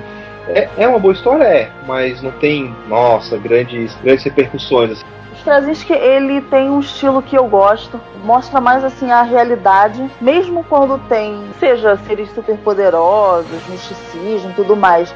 Ele leva para esse lado assim da realidade. Eu gosto muito disso. Escritores que têm essa característica, gostaria de ter lido mais coisas dele. Só que assim, o que eu li, eu acho que eu considero assim, muito bom.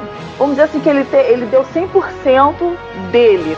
Assim, que eu acho que ele funciona muito bem para histórias pequenas e fechadas. Vale mais a pena ele trabalhar com as histórias próprias dele, em vez de trabalhar com essas grandes amarras cronológicas e o caralho a quatro. Acho que ele funciona melhor em histórias pequenas e fechadas.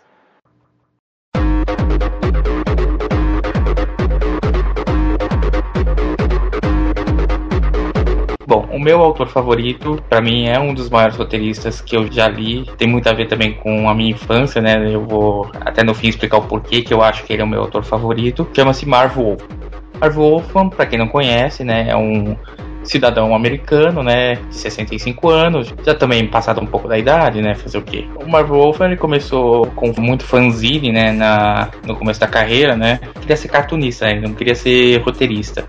Lá no começo, no fim dos anos 60, ele conseguiu entrar na DC, né, e começou a trabalhar por lá, é, publicando histórias de terror, né? Inclusive, é, ele foi o primeiro a publicar uma história do Stephen King em formato de quadrinhos, né? Aí, em 1972, ele foi pra Marvel, né? E aí que ele começou mesmo a trabalhar como alguém da parte criativa, né? Começou Ele era meio como... protegido pelo Roy Thomas, né? Isso, época, exatamente. né? Ele era o o- cara gostava dele e tal. Tanto que ele pegou a vaga de editor depois que o Roy Thomas saiu. Isso, é. Na verdade, ele começou. O Wolfman começou como protegido do Roy Thomas, né? Depois ele passou a ser o editor das revistas que saíam em branco e preto da Marvel naquela época, né? E algum tempo depois ele se tornou editor de toda a linha colorida também. Eles faziam essa divisão na época, né? Linha preto e branco, linha Exato. colorida e pronto. Um editor É. pra cada, que beleza. Em vez de ser uma coisa mais assim, criativa, né? Família, super-heróis, não, eram os branco e pretos e os coloridos. né? Aí dessa época da, da Marvel ele não ficou. Ele ficou assim praticamente a década inteira, né? O que a gente pode citar dele assim de, de trabalhos assim mais marcantes. Ele escreveu Incrível Homem-Aranha, né? O Amazing Spider-Man. Ele também escreveu o Quarteto Fantástico, né? E o Doutor Estranho.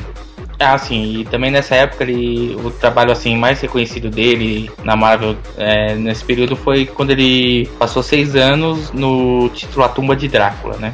A Marvel fazia muito na época, né? Muitos Fazia. títulos de terror e, na verdade, a, a Marvel expandiu assim, né? Pra, na- nos anos 70, assim, até os anos 80, né? Expandiu pra, fora da linha de super-heróis, né? Coisa de terror e outras, outros segmentos, né? Me tira uma dúvida aqui, não foi o Wolfman que criou o Nova? Só pra completar o Ricardo disse, até tava dando uma, uma olhadinha hoje na internet, descobri que tipo nos anos 70 a Marvel lançou uma edição que tinha na capa o Alice Cooper. Então você imagina as coisas que escrevia, né? A Marvel era meio assim, lançamos qualquer coisa, né? Ah, a tiver- Marvel publicava quadrinhos de Star Wars, né? Também. É, também. Que aliás, né, eu tava até assistindo esses dias o, documentário sobre a trilogia clássica, que foi um dos grandes um dos grandes incentivos assim para Star Wars se tornar popular depois do, do primeiro filme, de manter a chama, né, o interesse do foi o, o fato da Marvel publicar quadrinhos de Star Wars. Não, e nessa época também tinha os quadrinhos do Kiss, né? Da, da banda Kiss. Ali o que não faltava era a diversidade, né? da- das coisas. Falando um pouquinho mais da- dessa fase do Wolfman como artista da, da Marvel, pode citar que ele criou alguns personagens que continuam marcantes até hoje, né? Nova, né? Foi criado pelo, pelo Wolfman lá mais ou menos no, no fim dos anos 70, né? Ele também é criador da Gata Negra, né? Coadjuvante lá do Homem-Aranha, a Felicia Hard.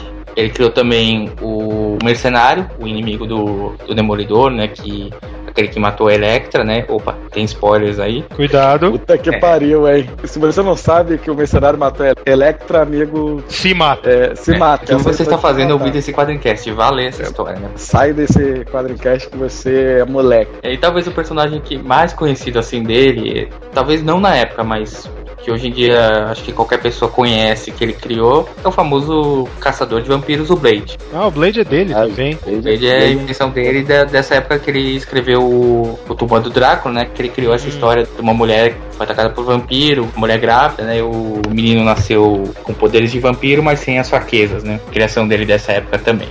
Aí na década de 80, né, ele saiu da Marvel e foi para a DC. E aí foi, na minha opinião, assim, o ponto alto da carreira dele, porque na DC ele encontrou um sujeito assim chamado George Pérez, né, que ninguém conhece esse cara. Depois eu vou contar uma curiosidade isso quando a gente for falar de George Pérez. Quando ele foi para DC, já teve a, a missão de reescrever um título que estava meio, meio assim, meio parado, chamado Titãs. Junto com o Jorge Pérez, eles criaram a história dos novos Titãs, né? Deixa eu só falar que é só o melhor arco de histórias de um grupo já escrito na humanidade, assim. Só- é só isso que o Wolfman fez. E não tem nada melhor do que Titãs em termos de história seriada de um grupo. Nem X-Men, não, não tem como chegar perto. Titãs é, tá acima disso. As histórias, o nível de maturidade das histórias da época é um negócio maluco. Não sei você, nosso ouvinte, se você percebeu, mas Leandro Laurentino é pouco fã dos Titãs, viu? É, só um pouquinho. Não só a Revolução dos Titãs, né? Como por muito tempo manteve qualidade, né? Foram mais de seis anos, se eu não me engano, escrevendo os Titãs. Aquela história, né? Pegou aquela turma Titã lá dos anos 70, né? deu uma repaginada em algumas, em algumas pessoas, né? O, a Moça Maravilha foi bem modificado, o Rapaz Fera que virou Mutano também foi uma mudança dele, e aí introduziu a Ravena, a Estelar, o Cyborg, né? Nessa fase. É, ele criou grandes personagens aí nessa. Exato. Nessa Eu só tenho né? uma reclamação a fazer em relação aos personagens dele, eu já falei isso algumas vezes, que é o Wally West dele, cara. O Wally West dele era um chato cacete, cara. Ele ficava o arco todo dizendo que ia largar os titãs, que não queria aquela vida e tal. Eu ficava lendo e falando, você vai embora, porra, então. Aproveita essa velocidade e some. Vai ser o saco, né? Era meio estilo, ah, eu vou deixar o Quarteto Fantástico, né? É, toda hora. toda- Não, e era aquela, aquela época que a Ravena tinha feito ele se apaixonar por ela, né? Pra ele ficar com os titãs, aí ficava naquela coisa de, ah, eu amo ela, não gosto dela. Viu? Isso, cara, aí que virou um emo total, cara. Quando ele descobriu isso, puta merda, cara. Puta. Ele, como Flash, se a gente for pensar no, no arco da liga do, do Grant Morrison, ele era bem mais interessante, né? Depois eles criaram uma personalidade bem mais legal pro Wally West do que a que o Wolfman criou. Bom, mas falando ainda do- dos Titãs, né? Acho que a gente tem que citar, pra mim, é a melhor saga, talvez, de todos os tempos, né? Tirando uma que eu vou citar um pouco mais pra frente também do Wolfman, que é a famosa Contrato de Judas. Essa história é realmente, assim, é uma coisa que você vê que não, não, não, não foi uma coisa assim jogada, foi uma coisa que foi trabalhada aos poucos, né? Introduzindo a Terra, é, fazendo ela se juntar aos titãs, aí depois revelando que a Terra era, na verdade, era uma vilã que estava aliada com o Exterminador, né? E o, o Exterminador é a criação dele também? O Exterminador é a criação dele. E é um dos grandes vilões da DC, né? Assim. Exato. Se, se não for o melhor de todos, é um dos, dos mais, cara. Porque, É, é porra, porque é difícil, é assim. Eu, é, eu- tem o Coringa, tem é, você outros... tem o Coringa, é, é, assim, tá no top 5. Tá no top 5. É verdade, é verdade. né, tá ali no top 5 do- do- dos grandes vilões da DC, porque é, realmente é sensacional. né? Acho que o Exterminador é assim, seria aquele cara que, se você pensar bem, era um conceito bem comum, né? Um cara que tem é, super forças, é uma velocidade acima do normal, é, é assim, não tem um super poder de verdade, né? Mas você vê que conseguiram criar um cara que. É meio, imagine, imagine Capitão América indo pro mal, né? É. Exatamente, é mais nesse sentido. Sem escudo, né? Também, só Sem usando. escudo, é. É, mas com uma espada gigante, amigo. É. Exatamente, né? Pra que, que eu vou me defender? Eu vou é partir pra cima e arrancar Exatamente, um, a melhor defesa é aí. ataque. Depois do contrato de Judas, ele se manteve por mais alguns anos escrevendo os Novos Titãs, né? Aí nessa mesma época ele escreveu é, um pouco de Action Comics, né? Do Superman. Ele teve uma fase de dois anos escrevendo Lanterna Verde, também nessa mesma época. É, inclusive nessa época ele criou alguns personagens que, que depois foram marcantes na própria vida dos Titãs, que foram os Omega Men, heróis lá de Vega, né? Da, do sistema estelar, de onde vinha a Estelar.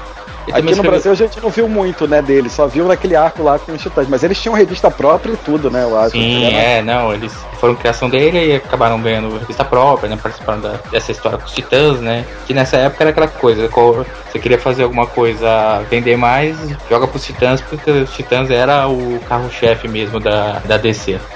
Escreveu também um pouco do Exterminador, né, nessa época, um pouco depois do contrato de Judas, né, aquele, aquele título do Exterminador que mostrava ele mais como mercenário mesmo, né, de caçando trabalhos ao redor do mundo. É o que a gente não pode esquecer dessa época, final dos anos 80, é a saga que mudou todas as sagas. Crise nas Infinitas Terras. A verdade é essa, não tem pra Guerras Secretas, foi a primeira, beleza, legal e tudo, mas a saga que mudou mesmo alguma coisa na história das histórias em quadrinhos realmente foi Crise das Infinitas Terras.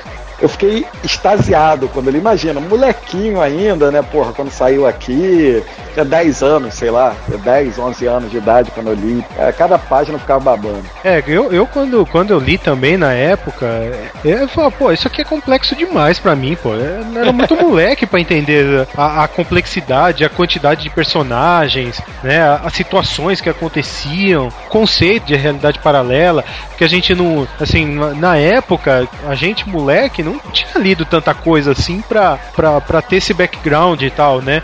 Lógico, o pessoal que já acompanhava na época tinha esse conceito, a gente não como marcou, né? Porque ela é realmente isso, é, é a saga das sagas, né? Nada chegou perto em matéria de vai, epicidade, de grandeza. E no futuro vamos fazer um, um quadrocast só falando de crise, mas Ah, obrigatório.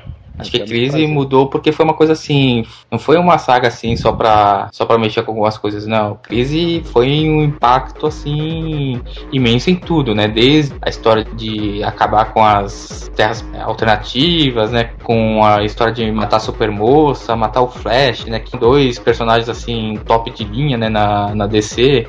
E os caras tiveram a coragem, né, de, de fazer isso, né? Que realmente isso que, que assim me atraiu muito pra escolher esse cara, porque precisava ter coragem, né, pra isso, pra chegar e falar, ah, não, nós, nós vamos matar o Flash. Hoje em dia até, é até fácil falar, vamos matar o Batman, vamos matar o. É, porque o naquela Lanterna época Verde. tinha impacto, né? Naquela época É, tinha impacto exatamente. porque, porque não era usado assim dessa forma indiscriminada que passou a ser usada com o passar do tempo. E a morte do Flash ficou. Barry Allen ficou morto muitos anos. E muitos e muitos anos mesmo, né? Ele voltou agora, dois, três anos. é, então, pô, é, Ficou É. mais de 20 anos. mais de morto, 20 né? anos, é, então é. 88 e voltou em 2010, sei lá, 2009. É, então, é. então foi realmente uma coisa significativa porque foi mantida, não, a coisa não mudou logo depois. Então realmente é, foi sensacional. E logo depois ele, o Wolfman ele reescreve a cronologia do universo DC, né? É, exatamente, né? É, mesmo já dentro da, da crise, já, já planta sementes, né? E depois ele vai reescrever praticamente toda a cronologia, né? Principalmente o História Nova da DC, né? Que o,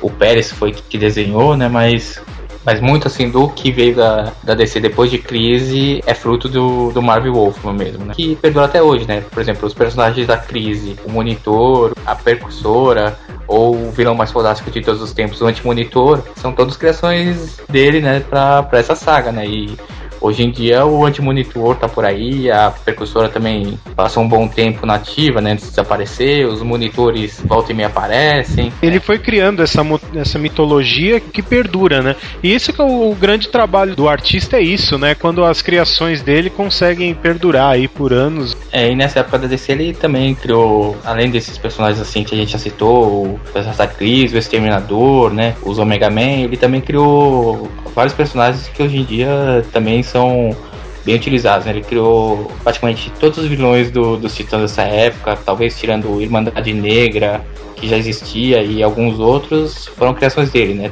Pô, ele Aí criou um temos- Trigon, amigo. É Trigon ou Trigon? Tri- Eu falo Trigon, mas tem É. gente que fala Trigon, eu não É sei o, qual. é o Zoiudo, vamos chamar ele de É, é o Três, Zoiudo. três Trigons tristes um prato de trigo. É, mas podemos citar, por exemplo, a Lince, é a criação dele, né? O Quinteto Fatal, o Simon, o Gizmo, o Mamute, né?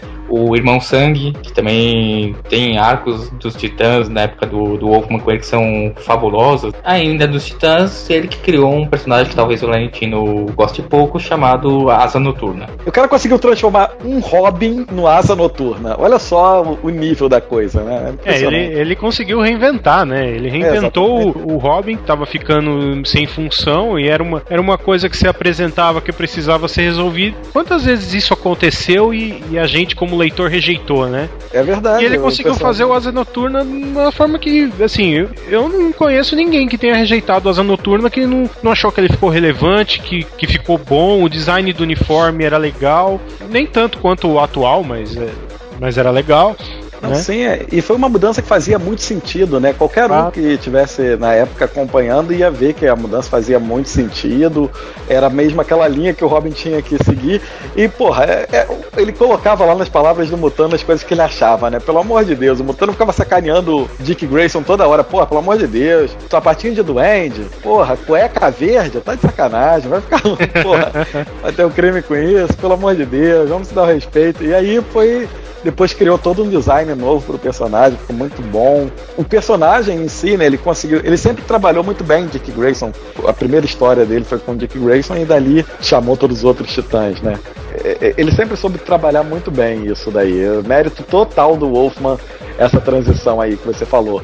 Fo- Fosse mal feita, com certeza os leitores teriam rejeitado na hora, assim. E todo mundo aceitou de boa. Então, mérito total aí pro senhor Wolfman. Não só isso, né? Ele também conseguiu botar muita ques- na questão, trabalhar muito a questão da personalidade do Dick, né? Que, que era aquela coisa de parceirinho do Batman. Nessa época que ele tava teve os Titãs, ele botava muito desse conflito, né? Falava, pô, com o Batman, eu- com os Titãs eu sou um líder, né? Eu sou um cara admirado. Mas com o Batman eu sou só o parceirinho, né? O sidekick dele, né? E acho que isso criou uma, uma dimensão pro personagem, né? Que quando ele virou asa noturna, é meio aquela história do, do filho, né? Que, que sempre segue o pai, aquela coisa, mas uma hora ele fala, não, agora eu vou cuidar da minha. cuidar da minha vida do meu jeito que eu quero, né? Vou andar com as minhas pernas, né? Exatamente. Tanto que a. Lembro que a cena dele colocando o uniforme, né? Quando ele conhece lá o, o filho do exterminador, né? O Jericó também, que é outra criação do Wolfman, né? Personagem mudo, né? Também, né? É, legal. Exatamente. Que ele vai conversando consigo mesmo, né? Ele vai falando, ah, a minha maior influência é o Batman, mas eu não posso esquecer também a influência dos meus pais também, né? Que me ensinaram, que me, que me criaram e também da, da Estelar, também, dos Titãs. Eu esqueci de citar também, né? Também relacionado a Dick Grayson, a Batman. O Wolfman é, é o criador do Tim Drake também. Ele escreveu o Batman pro fim, assim, dessa época que ele tava na DC e foi ele que criou o Tim Drake, que veio se tornar o o terceiro Robin, né? Depois da época que o Batman, depois que o Jason Todd tinha morrido, né? O Batman passou um bom tempo sem um parceiro, né? E o Wolfman chegou a criar o Tim Drake, né? Com... Aquela saga que o primeira aparição do, do Tim Drake, que ele descobre a identidade deles e tal, é, é do, é do Marvel Wolfman, então. Isso. É, Aí essa história do Wolfman mostra isso, né? Na verdade, você consegue entender o pensamento do Dick, porque o Wolfman consegue mostrar que realmente o Batman precisava de um Robin, né? Ele tava meio. ficando meio maluco, mais do que já é, né? Na verdade, sem É. o Robin lá, né? Ele tava mais violento, não tava é, conseguindo nem concentrar mais e tal, não sei o quê. O Batman a gente vira pro lado, tenta fingir que não tá vendo, mas tem coisas meio esquisitas. Mas ele é pirado das ideias. né? é. E também só por questão de curiosidade, um personagem bem conhecido assim que foi criação do Wolfman, mas é, talvez muita gente não saiba, é o Destino dos Perpétuos. É uma criação dele, é, ele criou esse personagem para ser o protagonista de uma, uma daquelas é, revistas estilo Contos Misteriosos, né, que chama Weird Mystery Tales, né? E o Destino era o protagonista, né, o cara que contava as histórias depois de todo esse tempo na DC, né, onde ele ficou praticamente duas décadas, né, escrevendo tudo isso, ele meio que deu um tirou um período sabático, né, da- das histórias em quadrinhos. Ele foi meio que escrever coisas assim, se meter mais a mexer com animações, coisas para TV, roteirizar seriados, essas coisas. Escreveu muito pouca coisa nesse período, né? E aí no fim dos anos 2000, né, lá para 2006, volta para DC para escrever a série do de novo do Asa Noturna, né? Que ele ia só escrever uma participação leve, né, rapidinho, um arco curto, ele acabou ficando um ano inteiro es- escrevendo o Asa Noturna. E dessa época ele criou também o o novo Vigilante, né? Que também era um personagem que, se eu não me engano, também é criação dele. Atualmente, assim, ele, ele tá trabalhando para DC ainda, mas ele tá trabalhando. Olha só que, que interessante, ele tá sendo roteirista das histórias do DC Universe Online, aquele jogo MMORPG é, da DC. Interessante, né? Tá fazendo essa quadrinização, né? Jogando. Fazendo a história de, de fundo do jogo, né? Porque esses, esses jogos assim tem várias histórias em sequência, né? Porque você tem sempre ter alguma expansão, alguma quest nova para ser feita, né? Então é isso que atualmente ele, ele tá fazendo lá na DC. Eu queria só contar assim por que, que eu acho o Marv Wolfman o meu autor favorito, né? Claro que nós falamos aqui de Crise das Infinitas Terras, da, da época dele dos Titãs, obras assim, sensacionais. Para mim é, é muito marcante a, a obra dele, porque na verdade assim, eu comecei a ler quadrinhos lendo Disney, né, lendo Mônica, e um dia eu encontrei uma revista né, no consultório da minha dentista, uma revista da Heróis em Ação. Tinha a primeira história dos Novos Titãs dessa nova época, né? Que era aquela história do Robin lutando contra uns bandidos e no meio tendo um, uma espécie de visão dele lutando com os titãs, né? Aquilo me, me puxou pra curar, ler mais sobre quadrinhos de super-heróis, né? Sobre DC, sobre Super-Homem, Batman, Lanterna Verde. E outra coisa que também me deixou marcante foi quando saiu a, a revista dos Novos Titãs aqui no Brasil, né? A primeira, que já era aquela, aquela série que contava as origens dos novos integrantes, né? Do Mutano, da Ravena, Sim. da Estelar e do Cyborg. É, foi a primeira revista que eu falei, não, essa aqui eu não, não quero, assim, não quero de presente, não quero achar em algum lugar, não. Eu quero ir lá comprar. Foi a primeira revista que realmente eu peguei o dinheiro, eu fui na banca, o meu dinheiro eu fui na banca e eu comprei. Pode dizer que ele que me iniciou como nerd de quadrinhos, né? Então, Marv Wolfman, a culpa é toda sua. Gold is dead. I been framed for murder, and the cops are in on it. Open up, please. I'll be right out. Bem, estamos aqui no Quadrincast Autores. A partir de agora a gente vai falar de, de um autor que, de certa forma, ajudou a mudar muito a indústria de quadrinhos, né? Que foi o Frank Miller, principalmente aí no meados da década de 80. Comigo, para poder falar do Frank Miller, nós temos o, o Henrique, né? O editor, podemos dizer assim, e o Márcio Sampaio. Opa!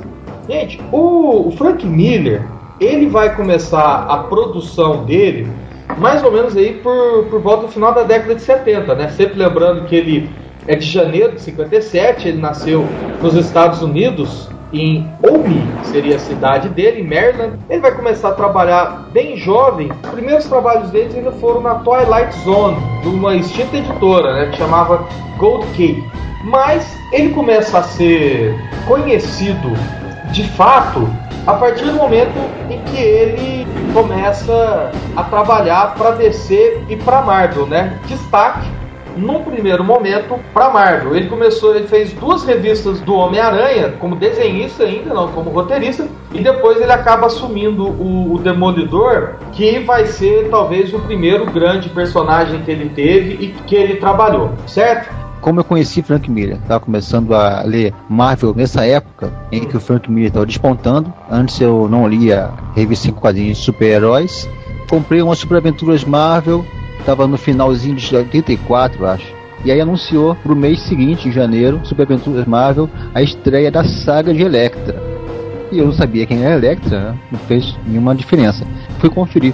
E quando eu comecei a ler a revista do Demolidor, que era o primeiro episódio da saga de Electra, eu pensei, poxa, que legal, a Marvel dá espaço para iniciantes, estão aprendendo a desenhar ainda.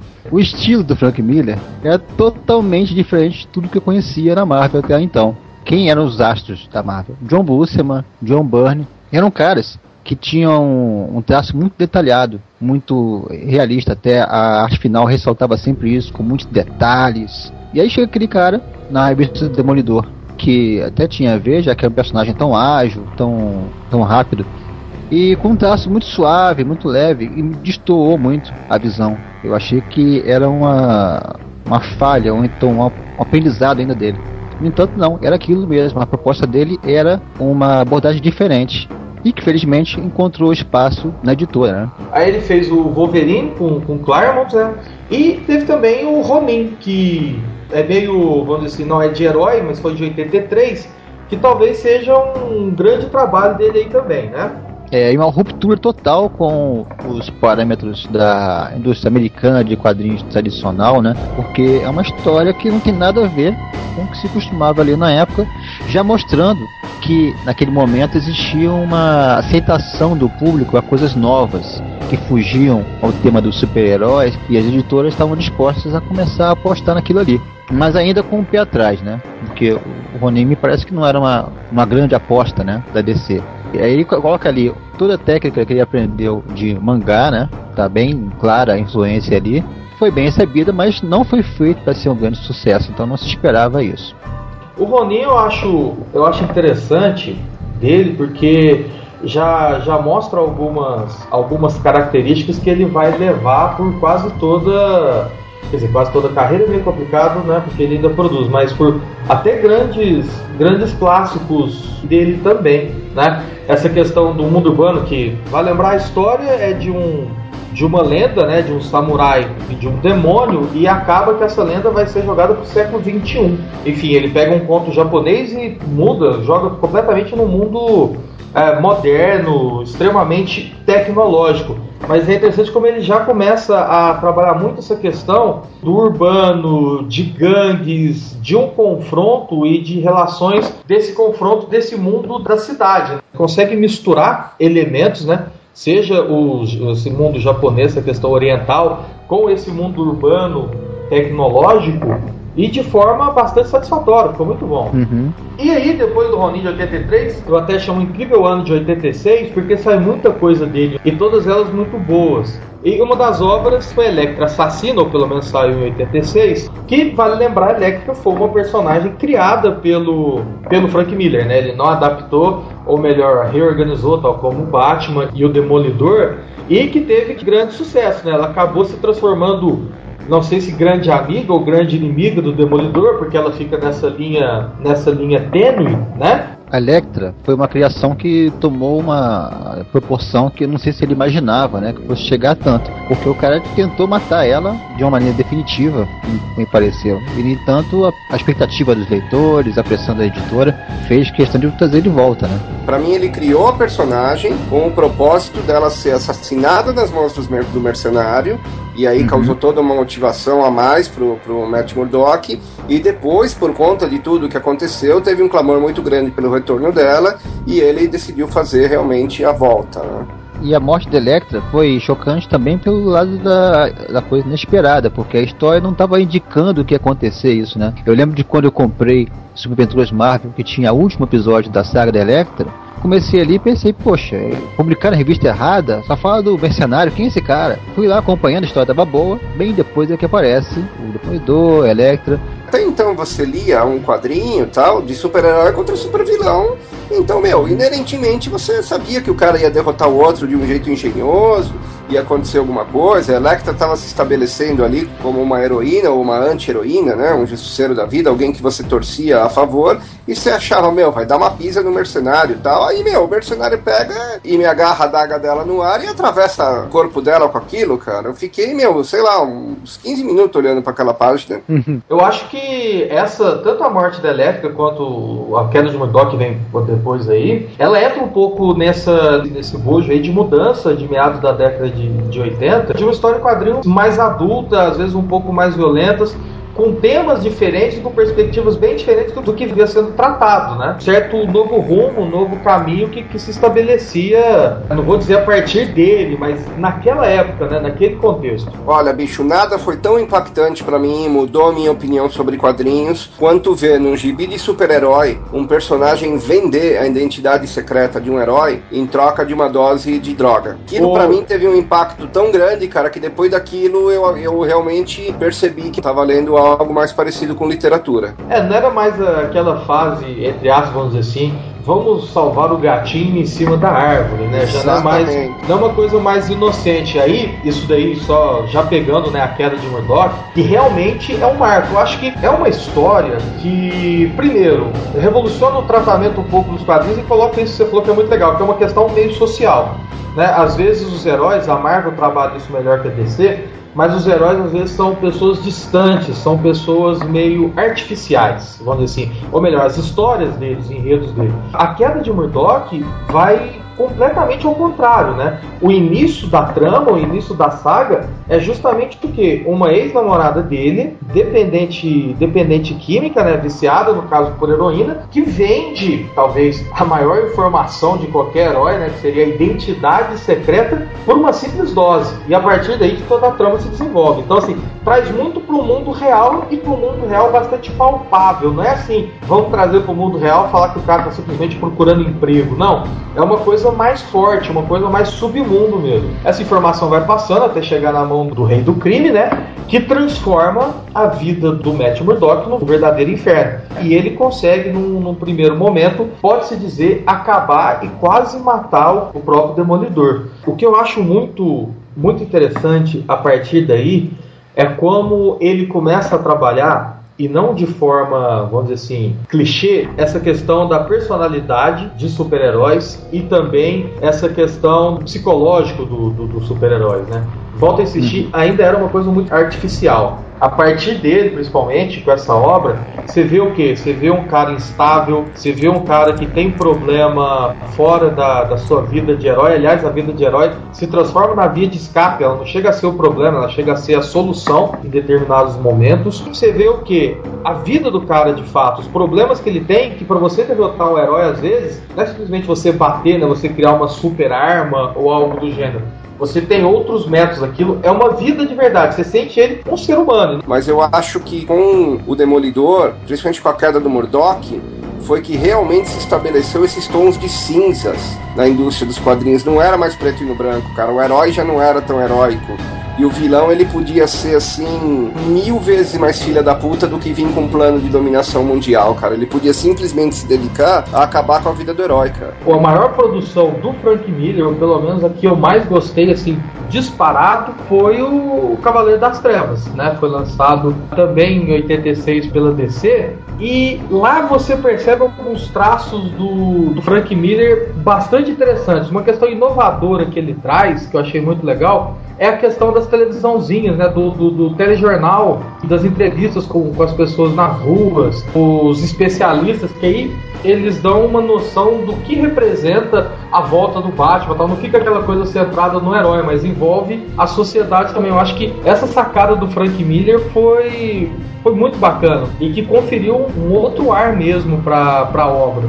É, para mim foi o trabalho definitivo do Frank Miller, tanto em termos de argumento quanto de arte, um trabalho que eu acho que nem ele mesmo conseguiu se superar depois. E para mim o mais marcante da época da obra foi a grande crítica social que ele colocava ali disfarçado de um gibi, né? Aquilo não era simplesmente uma história do Batman, uma história do retorno do Batman. Era uma crítica fodida sobre o corporativismo. Essas TVzinhas serviam exatamente para isso, porque mostrava o quanto a TV manipula as notícias e, e cria tendências, porque cada um ali contava a sua versão do que estava acontecendo, e aí ele mostrava o que realmente estava acontecendo e normalmente não tinha nada a ver com o que, o que a mídia estava falando, né? Então, para mim, a coisa mais marcante foi isso daí mesmo. Vão me permitir, mas eu vou manifestar como fã agora, porque realmente essa história para mim é divisor de águas da história das histórias em quadrinhos americanas. Naquela época, o que a gente tinha eram revistas em quadrinhos feitas para vender, barato, papel simples, a colorização era aquela retícula que você chegava perto e via os pontinhos, né, com umas poucas cores básicas.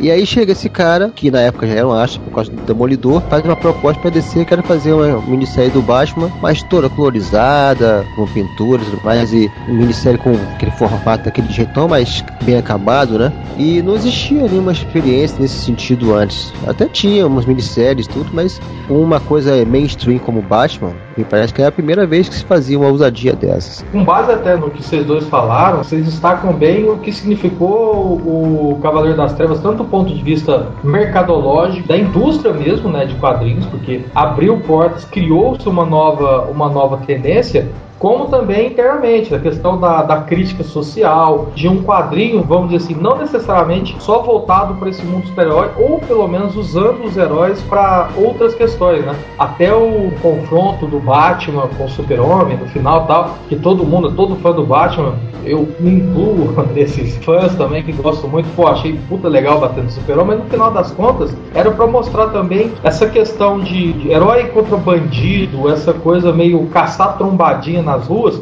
isso não fazia tanto sentido, vamos dizer assim, né? Ele então vai um pouco mais além. Ele mostra que às vezes o, o mal estaria em outro lugar e o Frank Miller soube explorar muito bem isso, né? Ele fala então questão governamental, ele coloca outros aspectos que não eram tão abordados em história e quadrinhos até então. Colocou o Batman contra o poder, né? Isso não é possível fazer numa revista mensal. Normalmente os heróis defendem o status quo, da continuidade, da tranquilidade, da segurança da população, né? Ali ele estava rompendo com tudo porque ele via que a, o governo, que era corrupto, estava seguindo um caminho que ele não concordava, o mundo estava indo pro buraco. Então não cabia mais um, um herói que defendesse aquele status quo, sim um que viesse defender a ruptura com ele. Frank Miller deu tão certo com o Demolidor com Batman que ele acabou escrevendo, ou melhor, reescrevendo as origens desses dois heróis, né? Com o Batman ano 1, que é um ano depois, logo em 87, com, com o Matticelli como desenhista, né? Cuidando das artes, e depois o Demolidor, o Homem Sem Medo, que aí já é um pouco além, já, já vamos aí para 90 93. Eu não sei se vocês, se vocês repararam,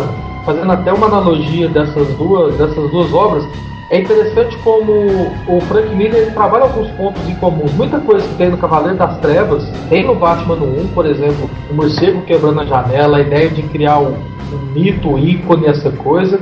E no Homem Sem Medo a mesma coisa, eles têm lembranças. Eu acho que quando ele fez tanto a queda de Murdoch quanto o Cavaleiro das Trevas, ele não vou dizer que ele preparava o campo, mas ele já meio que tinha uma certa visão da origem desses heróis. Ele já antevia, né, como eles teriam meio que se originado para ele. Sim, inegavelmente era a visão dele, e inegavelmente o mesmo Batman do Cavaleiro das Trevas é o Batman que ele retrata em ano 1. Para mim, aí o grande diferencial é que, enquanto com o Demolidor acabou não se tornando uma história tão definitiva pro personagem quanto foi a queda do Murdoch, o Batman ano 1 se tornou considerado pela crítica, pelos leitores, por todo mundo, como a segunda melhor história do Batman. A primeira é Cavaleiro das Trevas e a segunda é Batman Ano 1, que depois influenciou Batman Begins e até hoje roda Batman Ano 1 por aí. A DC fez uma animação que já foi tema de Quadrincast também. Então você nota a importância dessa história para mitologia do próprio Batman.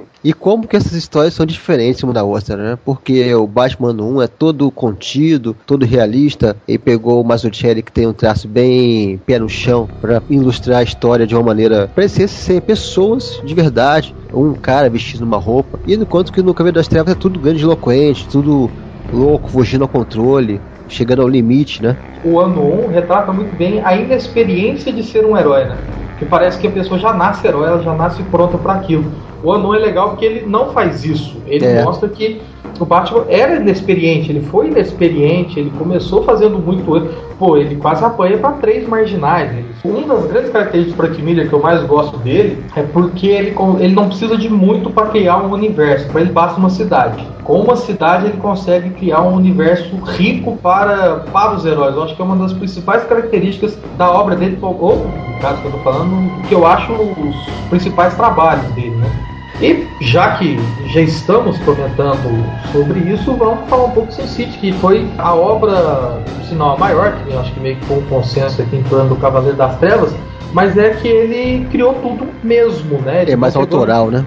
Exatamente, a mais autoral dele, tacar a arte dele mesmo e tudo num preto e branco que dá uma. É uma revista diferente, vamos dizer assim. Fase de ouro do Frank Miller realmente foi Sin City, cara. Pra mim, a história definitiva, como eu falei, é Cavaleiro das Trevas, porque além de tudo, o personagem que envolvia e tudo isso, né? Mas o auge para mim dele foi realmente a passagem por Sin City, né, cara? Era trabalho autoral, liberdade total. E como é então... é divertido ver uma história do Marvel, né? Pois é, Arrastando a cara de sujeito na rua, no asfalto. Dirigindo não, o cara tinha liberdade pra tudo, né, cara? Pra arte, pra história, pra tudo. é. Ele inventava cada cena louca ali. E cada personagem, o que assisti aquele personagem que ele conseguisse superar, era que cada um era mais filha da puta que o outro. Né? É. Era e, parece... Esse era uma dificuldade na adaptação do filme, né? O filme Sim. foi bem extremamente fiel à revista. Muito, muito fiel. Mas para mim é o filme mais fiel já feito de quadrinhos. É, justamente. Mas tem um, um porém aí, porque é tanta canalice, tanta brutalidade que não cabe num filme só. Algumas coisas acabam se repetindo, né? É diferente de você ler em revistas separadas aquelas cenas dentro uhum. de um contexto próprio, né? E uma coisa que eu acho muito legal nesse sítio também é a fluidez do quadrinho que o Frank Miller conseguiu colocar. São páginas e páginas, às vezes com pouquíssimos balãozinhos, com, com pouquíssimas leituras, mas te dá uma ótima sensação do que está acontecendo. Você vê que a história está se desenvolvendo ali, né? Eu uhum. achei a forma que ele faz isso. São revistas, algumas realmente rápidas para se ler por causa disso, mas mesmo assim divertidíssimas, muito bem produzidas e contava tudo o que ele queria fazer com os desenhos. Fica muito mais visual, não depende tanto de, de, de história, assim, de, de balãozinho, de explicação, nada, é mais no visual mesmo. Eu me lembrei de uma entrevista que eu vi na época do lançamento daquela minissérie do Wolverine que o Miller fez junto com o Chris Claremont e aí, quando o editor chegou pros dois e propôs isso, né? O Claremont falou: Ah, já sei, o Frank Miller gosta de cenas de ação, com poucos diálogos, vou pensar no roteiro assim. Enquanto que o Miller, antes de falar com o Claremont, pensou: Poxa, tem que arranjar espaço para encaixar os textos, porque o Claremont gosta de escrever bastante, né? E depois, em 98, ele lança o 300 de Esparta. Que, na minha visão, o 300 de Esparta é legal, eu gosto, não vou mentir, mas eu acho que às vezes o Frank Miller, até fazendo uma crítica rápida, ele faz uns diálogos muito urbanos, vamos dizer assim, se a gente for pensar que nós estamos em Esparta, né?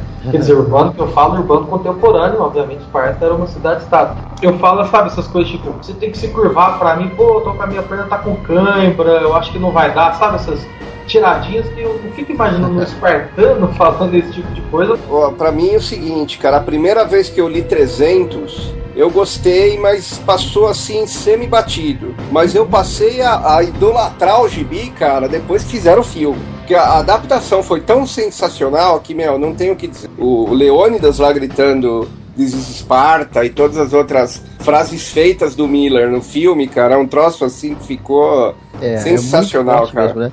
O filme ele pegou alguns aspectos da revista em quadrinhos e foi até mais radical, né? Eu acho que o filme é até mais violento do que a revista. Ele é mais massa velho ainda que a revista. né? Exato, exatamente. É extremamente massa velho. Reza a lenda que a maior parte das críticas foi porque, teoricamente, a história estaria recheada de erros históricos aí, né, cara? Não sei dizer.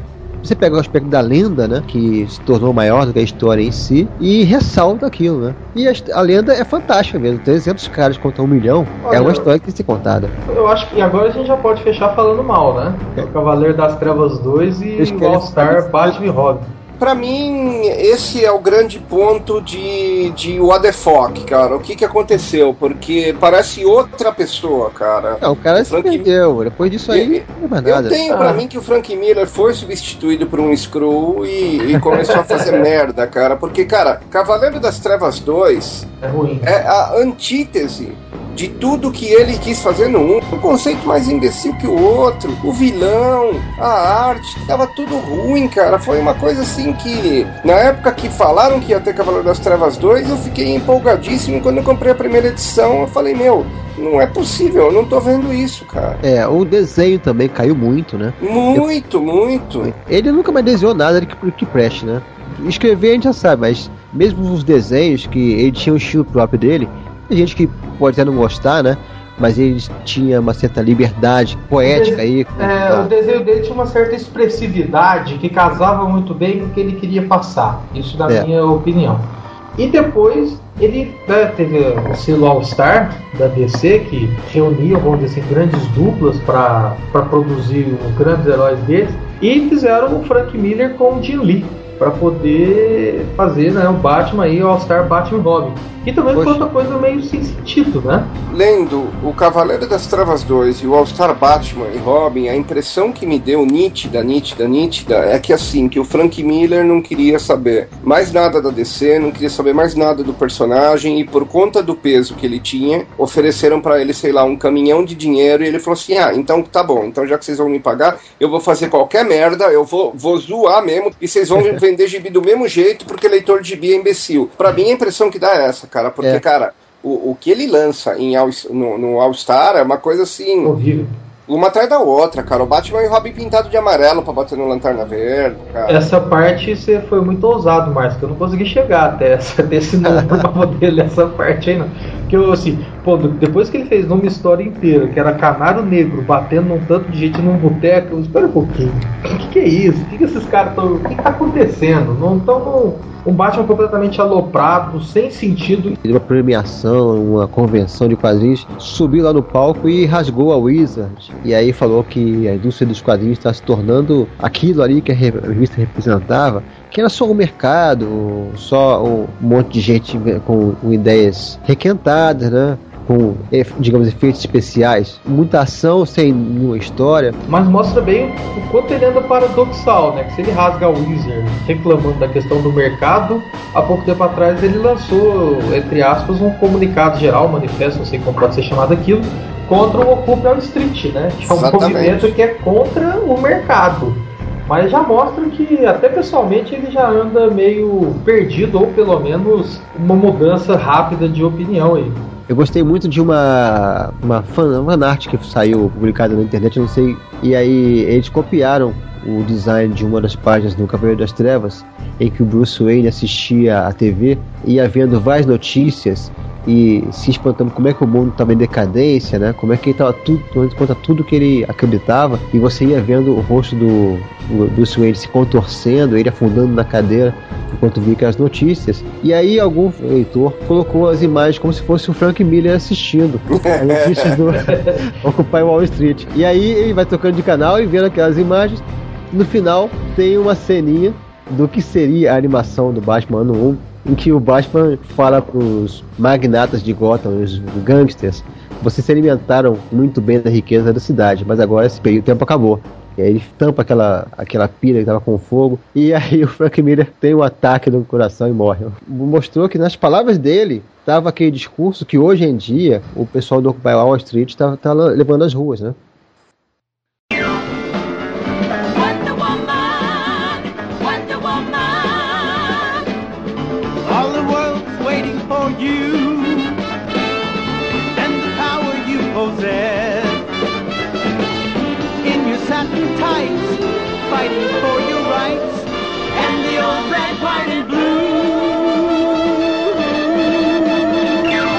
Bom, eu vou subverter um pouco a lógica da coisa aqui. Então todo mundo falando de autores, roteiristas e tal.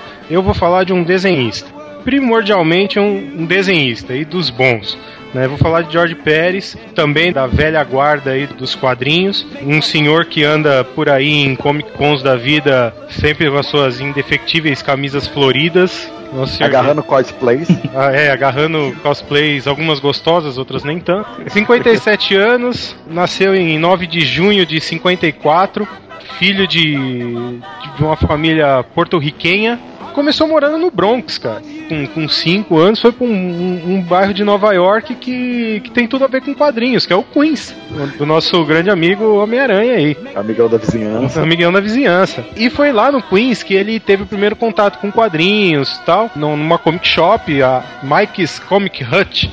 Foi quando ele com- teve o primeiro contato com quadrinhos e começou a desenhar. Começou trabalhando na, na Marvel, né? Em 73, como assistente e tal. Só falar uma coisa que você falou que ele começou como assistente, eu só vou dizer que eu fico imaginando esses caras que começam como assistente e tal. Fico imaginando o cara o tempo inteiro lá pentelhando o editor, o escritor. Deixa eu desenhar aí, tio. Deixa eu desenhar aí, tio. Ele ainda era É. molecão nessa época, né? Ainda É, tinha é. 19 anos. acho. É, ele começou em 73, né? O primeiro trabalho dele, né, como, como artista foi na, na revista Deadly Hands of Kung Fu, que era dessa febre dos anos 70 de filmes de Kung Fu, Bruce Lee. Começou trabalhando nessa revista aí. E foi criação dele com o, com o Bill Mantlo, né, que também foi, foi roteirista do Hulk por muito tempo e tal, que ele criou o Tigre Branco, que é um personagem classe C da Marvel, né? Se for, se não for D, mas foi criação dele. E pouco tempo depois ele começou a trabalhar talvez num dos títulos que ele teve mais identificação e tal, que foi os Vingadores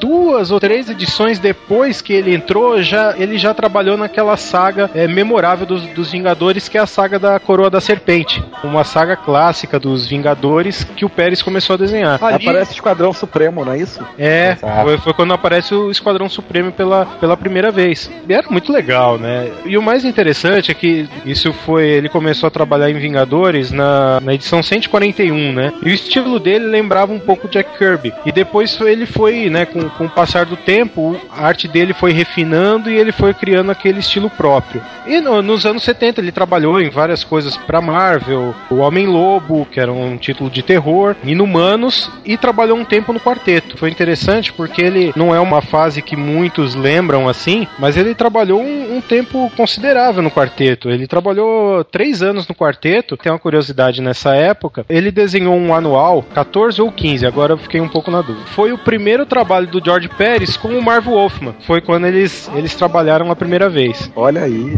Tiveram muito sucesso na DC, mas se encontraram na Marvel, né? Pra começar. Se encontraram, é a primeira Ah, parceria foi. E aí entrou os anos 80, e aí entra aquilo que a gente já falou, né? De Marvel Wolfman e George Pérez no- nos Titãs, né? Um dos incentivos dele ir trabalhar nos Titãs é porque ele tinha uma ambição na, vi- na vida dele de desenhar a liga. Ele, assim, ele trabalhou com os Titãs de 80 até 85, primeiro volume dos Titãs com o Marvel Wolfman, e na liga Liga, ele trabalhou de 80 até 82, a fase da Liga do Satélite, né? Foi uma fase famosa também, mas ele não era o, o trabalho dele não ficou marcado com a Liga, né? Realmente foi os Titãs que foi a, os trabalhos mais memoráveis dele aí desenhando. E eu acho que foi quando o, o estilo dele começou a transparecer mais, que as pessoas começaram a identificar melhor o estilo dele, a reconhecer o, o trabalho. Eu acho que foi por aí, né?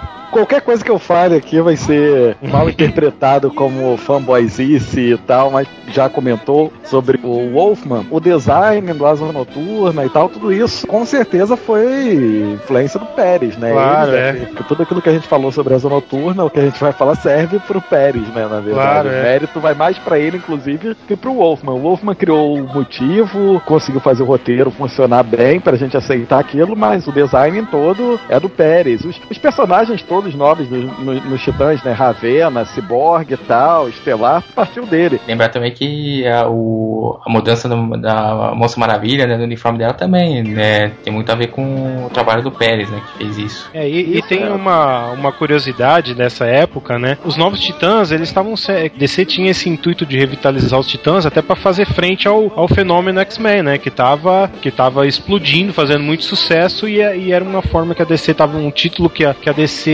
investia para tentar combater o. Combater não, né? Mas concorrer com os X-Men, vamos dizer assim. Foi uma época boa, hein, cara, pra acompanhar quadrinhos, porque as duas séries eram excelentes, né, cara? É. Tanto os X-Men É. lá na Marvel quanto os Titãs. É, teve aquela história né, do- das duas equipes se encontrando, né, também, que é, que é sensacional. É, logo depois disso, né, veio a crise. E o mais legal, acho que foi o- ali que o Pérez se consolidou como cara de reunir personagem. Eu acho que nunca na, na história dos quadrinhos eh, tantos personagens estiveram juntos numa mesma página, sabe, páginas duplas, enormes, com um monte de personagem pra lá e pra cá. E o legal era que você conseguia identificar os personagens. Não era uma coisa de um borrão aqui, outro ali, um- uma sombra.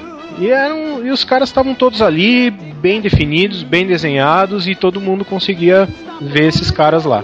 Até uma, uma curiosidade, né, uma exceção que eu acho que eu lembro que ter visto uma entrevista do Pérez mesmo sobre isso. Falou que a única dificuldade que ele tinha era desenhava e mandava pra colorir, né? E Uhum. muitas vezes ele não, não falava quem eram os personagens, né? E qual que era o problema? O Plasmos, lá da. aquele inimigo dos titãs, que é meio rosado, ele desenhava muito parecido com o cara de barro, que era o inimigo do Batman. Então, às vezes, é, então, às vezes ele via lá o. Uma cena que era pra ser o Plasmos pintado de marrom, né? Que era, o colorista achava que era o cara de barro e, e vice-versa, né? Uma cena que era pra ser o carro de barro e tava pintado de rosa, que nem o Plasmos. E depois, né, depois da crise, né, ele trabalhou também com Marv Wolfman na história do universo DC, né? Refez toda a cronologia da DC, também desde a do, do- dos primórdios da criação do universo até, até a atualidade, eh, desenhando diversos cenários, todos os personagens. Foi uma característica eh, sempre importante dele, né? Ele sempre reuniu trabalhos, eh, conseguiu fazer trabalhos, participar e, e produzir com vários personagens, definindo, criando expressões. Um artista é, sensacional, né? É, até no, no fim dessa época, uma das coisas, um dos trabalhos dele, né? Mas ele não como desenhista, mas como colorista, né? A história é o que aconteceu com o Homem da Manhã, né? Do Alan Moore. Isso, é, ele fazia ele fazia o Nankin pro Kurt Swan. E é engraçado, o, o estilo do Pérez, ele tem esse estilo é, tradicional, né? Não tem assim um estilo assim meio às vezes tô meio rabiscado, rebuscado assim. É uma coisa assim, é, um, é uma arte de linhas firmes assim, bem é, tradicionais, respeitando muito a, é, anatomia, proporções e tudo, ele, ele aperfeiçoou o traço dele em cima daqueles traços mais simples da, da, da Era de Ouro. E ele conseguia fazer isso, transformar aqueles, aqueles traços mais simples, aquele estilo mais simples da Era de Ouro, numa coisa mais refinada, mais aperfeiçoada, né? Bom, depois de crise, aí o Pérez teve a primeira oportunidade de, de trabalhar como, como roteirista, né? Roteirista e desenhista, que foi o, o reboot da Mulher Maravilha. E foi muito bem, né? Foi, talvez acho que foi a, a grande fase da, da Mulher Maravilha foi com o Pérez, né? Na fase clássica. E, e o mais interessante é que o Pérez levou a Mulher Maravilha ao encontro da, das origens da, da personagem, fazendo esse reencontro de, dela com os deuses gregos, a origem dela, focando sempre nessa, nessa fase da mitologia grega. E ele, e ele levou tudo isso, e isso virou meio que cânone da personagem, porque até hoje os roteiros da Mulher Maravilha estão é, estritamente ligados aos deuses gregos, né? Que era uma coisa que não acontecia muito no Pé-Crise. Ela tinha aventuras mais normais, né? Mais tradicionais. É a melhor fase da Mulher Maravilha, sem dúvida, cara. Essa, essa fase com Pérez foi a melhor de todas. Foi uma época, é, é, eu acho que é, esse depois da, de crise, nessa né, época na DC foi muito legal, cara. O Pérez conseguiu realmente redefinir a personagem, criar interesse. Eu não sei como é que foi em termos de, de vendas na época, se vendeu tanto quanto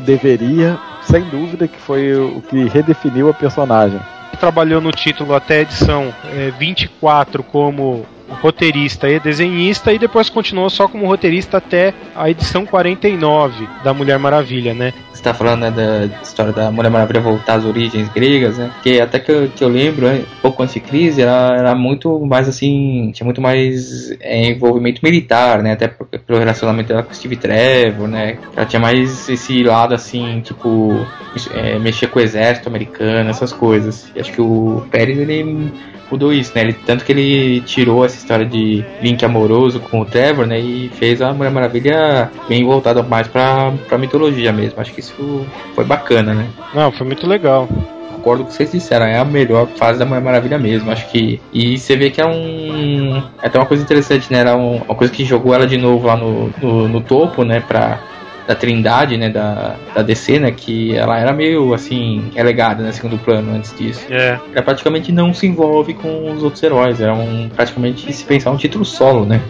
E até porque, né, nessa época, na, nessa recriação da, da Mulher Maravilha, ela é reintroduzida na cronologia da DC como se ela estivesse chegando ali. Era, ela era é. novata em relação aos, aos outros heróis que já estavam estabelecidos. Estava realmente chegando naquele período e tal, né? Teve essa diferença, porque Batman 1 e o, e o Superman uhum. foi meio contado meio que em flashback, né? Eles já tinham uhum. outros títulos já estabelecidos com eles no, no tempo atual, né? Bom, e depois da, da Mulher Maravilha, ele. Pérez voltou a trabalhar com os Titãs, né? Lá pela, pela edição 50 como co-roteirista, né? E, e desenhista também por um, por um tempo, né?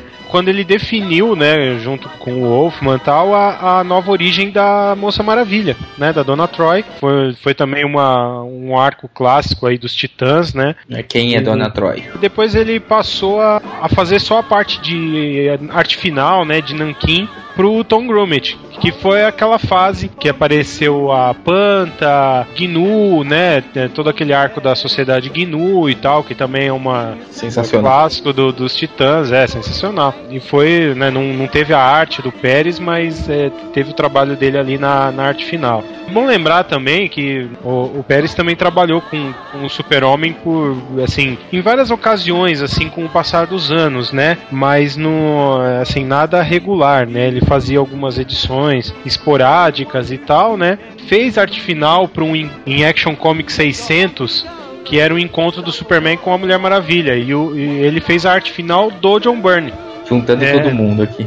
E é legal é, lembrar que o design da, da armadura clássica do Lex Luthor, aquela armadura verde, roxa lá, é design do George Pérez, que ele fez em Action Comics 544, de 83 depois dessa época, já entrando no, nos anos 90, ele começou a encontrar algum, alguns problemas na, com a DC, em trabalhar com a DC. Por quê? Ele, ele tinha um, um arco que chamava War of the Gods, né? Guerra dos Deuses. Um arco que ele planejava fazendo crossover com outros títulos e tal, que era um, um título para comemorar os 50 anos da Mulher Maravilha.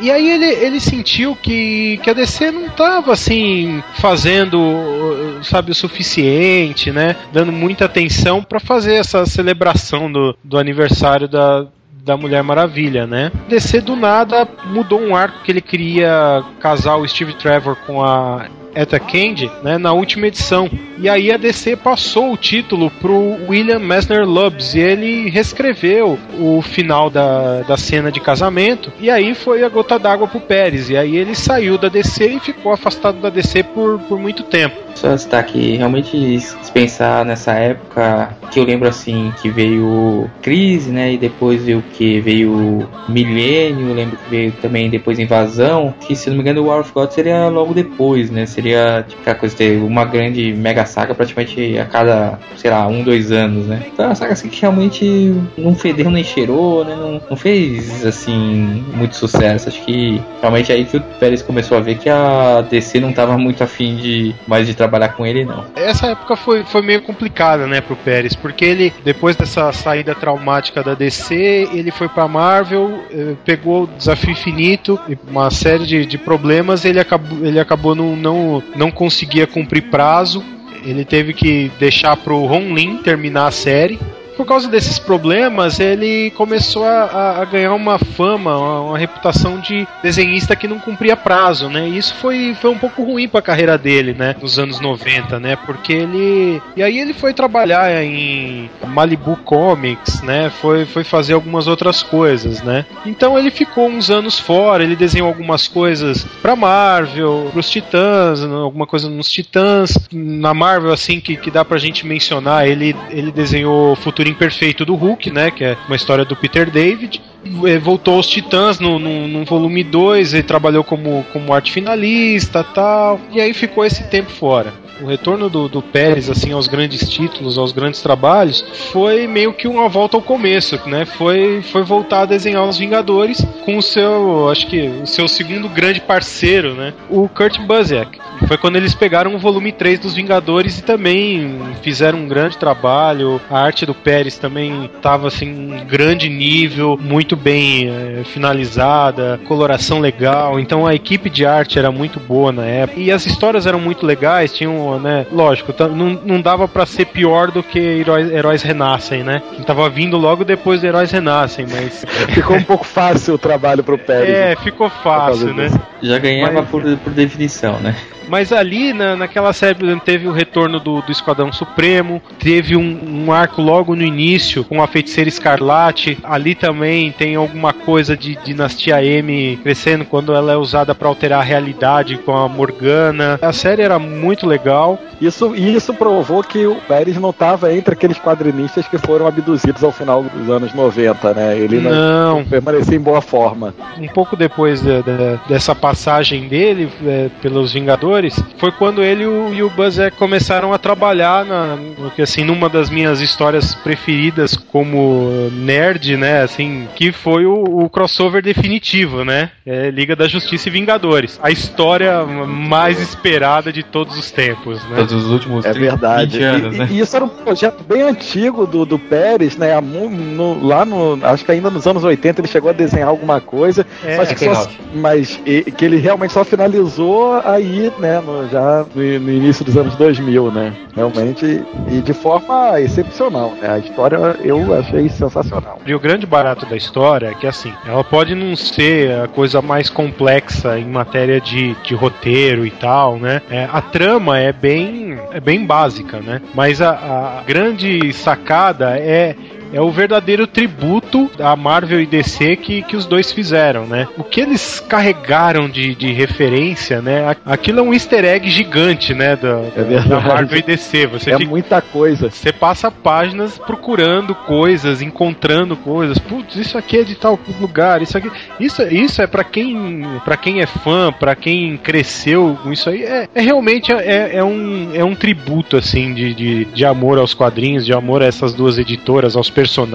E é engraçado que assim, a história é feita para que o Pérez possa colocar todos os personagens em todas as suas versões possíveis e imagináveis que apareceram no quadrinho. Às vezes a história não teria nenhum motivo para isso acontecer, mas daqui a pouco, do nada, começam a aparecer personagens de outras linhas temporais, de, de, de outros períodos, com outros uniformes, e ele vai desenhando tudo, né? E assim, não fica um sem aparecer. E as artes, as, as capas, né? As artes que ele fez é, para divulgação, com os dois grupos entrando na porrada, é, é maravilha, é, é ouro puro. Depois disso, já pro final dos anos 90, ele, ele foi trabalhar em editoras independentes, né? Assim, com é, mais destaque para CrossGen, que, que tava né, no começo dos anos 2000, que aí já, que acho que foi a, na época a editora mais teve sucesso. Ele trabalhava no título chamado Solos. Dessa época mais recente, dá para mencionar Crise Infinita, né? É, fazendo capas e, e alguma coisa de designs e tal. Brave and the Bold, o segundo volume. Crise Final, ele, ele desenhou Legião dos Três Mundos, que né, reuniu ali num, num, num arco contra o Superboy Prime. Ele reúne três fases distintas da, de, de linhas temporais diferentes da Legião. E também é aquele negócio, né? Personagem a rodo nas páginas. Parece que ele acabou ficando marcado por isso, né? E agora, recentemente, o Pérez estava trabalhando no reboot do Superman, trabalhando no, no título atual do Superman, né? É, agora a gente também já tem informações que ele deixa o título na edição número 6. Foi, assim, o trabalho mais recente dele. É legal só mencionar que ele ganhou, ele ganhou vários prêmios aí com o passar dos anos, principalmente na década de 80. Ele ganhou o Eagle Awards de 79, 80, 86 e 2000, o Inkpot Award de 83 e o Jack Kirby Award de 85 e 86. Carreira assim é sensacional, um grande artista, um dos, um dos grandes nomes aí do, dos quadrinhos aí sem, sem dúvida.